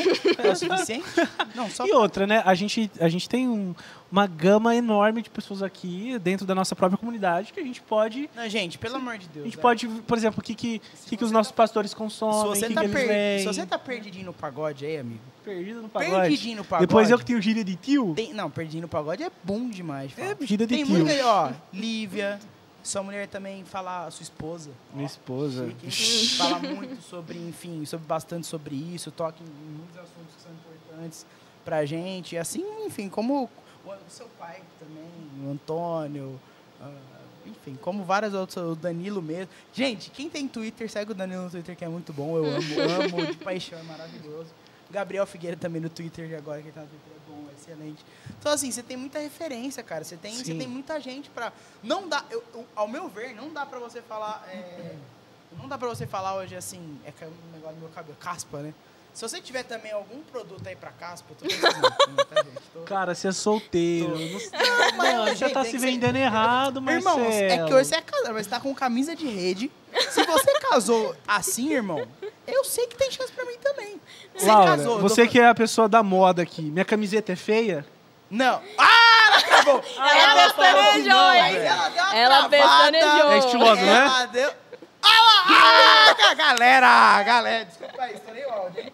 Estourei, estourei, estourei o áudio aí, desculpa. Me Mas deixa não, aqui, não é apoio à cultura mano, local. Não é que eu acho feio. Véi, eu me, eu me vesti local. Como se aqui em Ribeirão todo mundo usa as camisas de rede. A Né? regional da Bahia, Tá poxa. de sacanagem.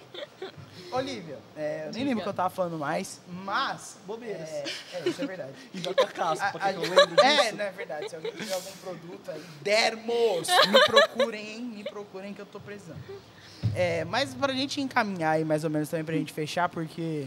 Por que que parece a gente já tá quase duas horas e meia aqui trocando Meu ideia. Deus. E eu ficaria aqui por mais várias horas, porque, enfim, quem me conhece sabe que eu gosto desses debates. A gente pode rolar uma parte 2 aqui. Pode. Lívia e Bia. Ô, Ah, e. Bia aqui, ia ser um bagulho top. Feminismo e a política. O né? feminismo. é- Tem muita coisa pra gente conversar. Mas assim, a gente prometeu lá no começo, indique. Quer, Lívia, quero começar a estudar política. Quero ler sobre política. Preciso, quero. Por onde começar, Lívia? Eu hoje, Vamos se lá. você falar que tá nos seus destaques, eu vou achar. Não Tá nos destaques, mas eu vou falar aqui, especial presente pro Ah, Pode muito Tudo. obrigado, muito obrigado, Lívia. É, bom, eu acho que a primeira coisa é você ter uma base geral, tipo, o que se trata? Política, né? Base geral, assim. Você pode ler um livro chamado, que eu gosto muito, foi um dos melhores livros sobre isso que eu já li até hoje, que chama A Lei, de Frederic Bastiat. Ele. Depois a gente põe ali nos comentários, pessoal. Sim, sim. É, Escreve aí, Rafinha. Ele, esse livro fala, no geral, do que, de como se constrói a lei e de como a lei deveria funcionar. Então, muito legal, inclusive, para a galera do direito. Uhum. Ele, a ideia, a tese geral dele é a lei e a moral deveriam andar lado a lado.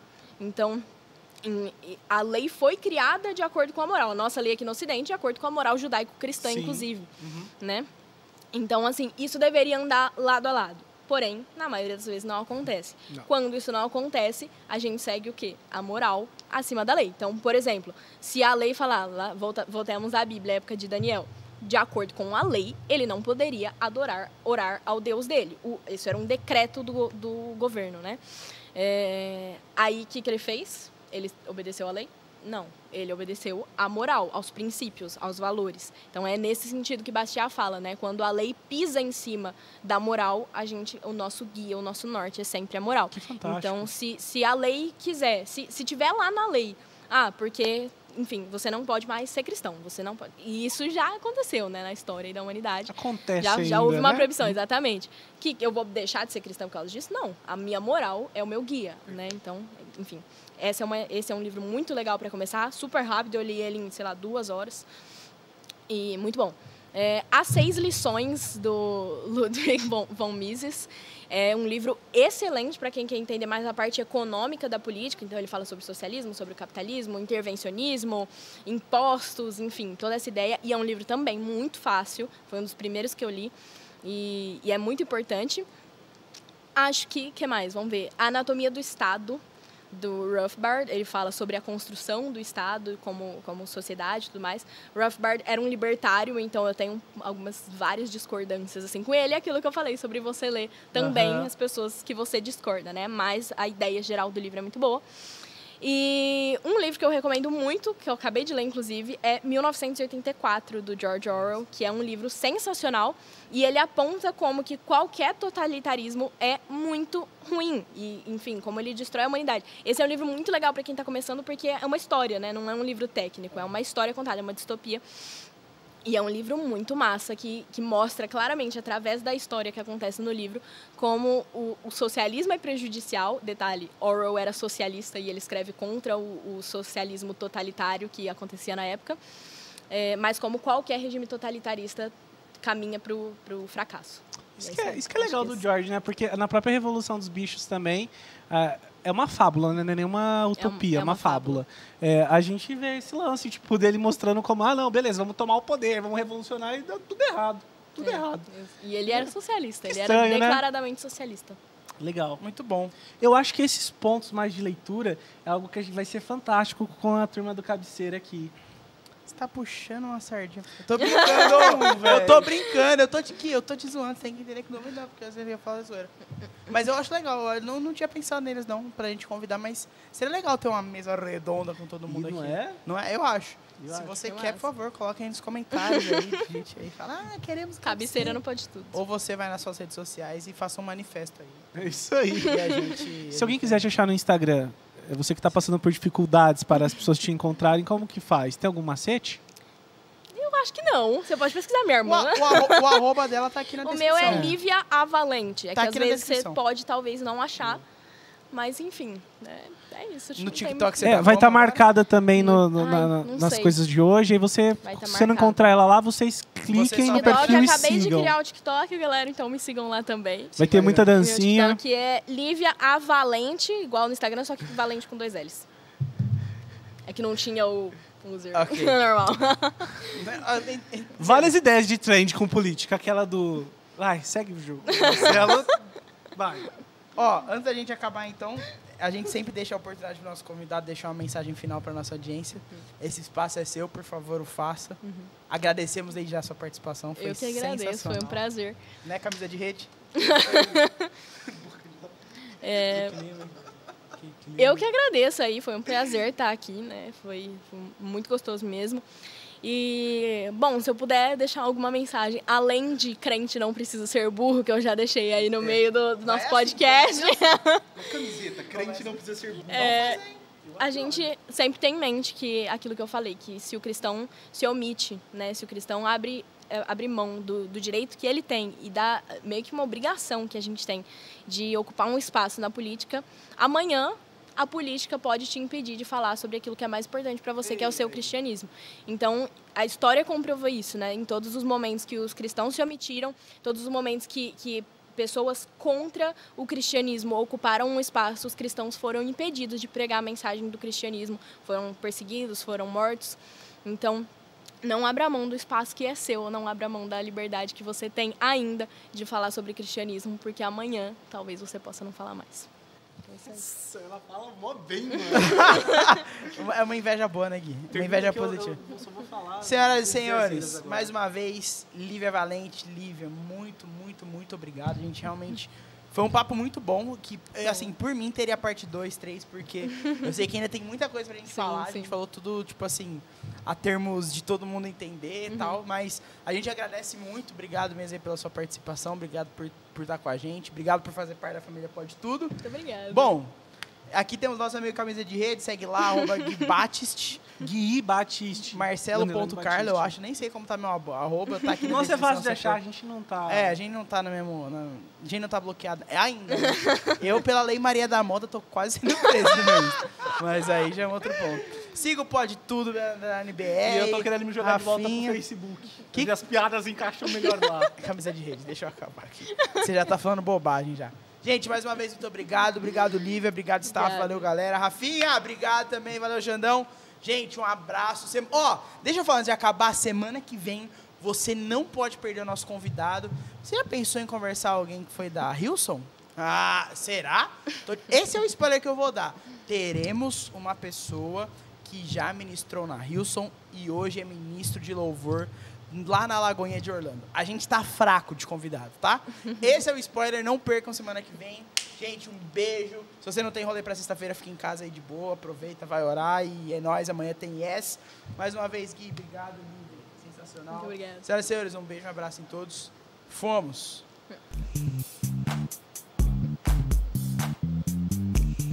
Ele gritou um foi lá Foi? de cima.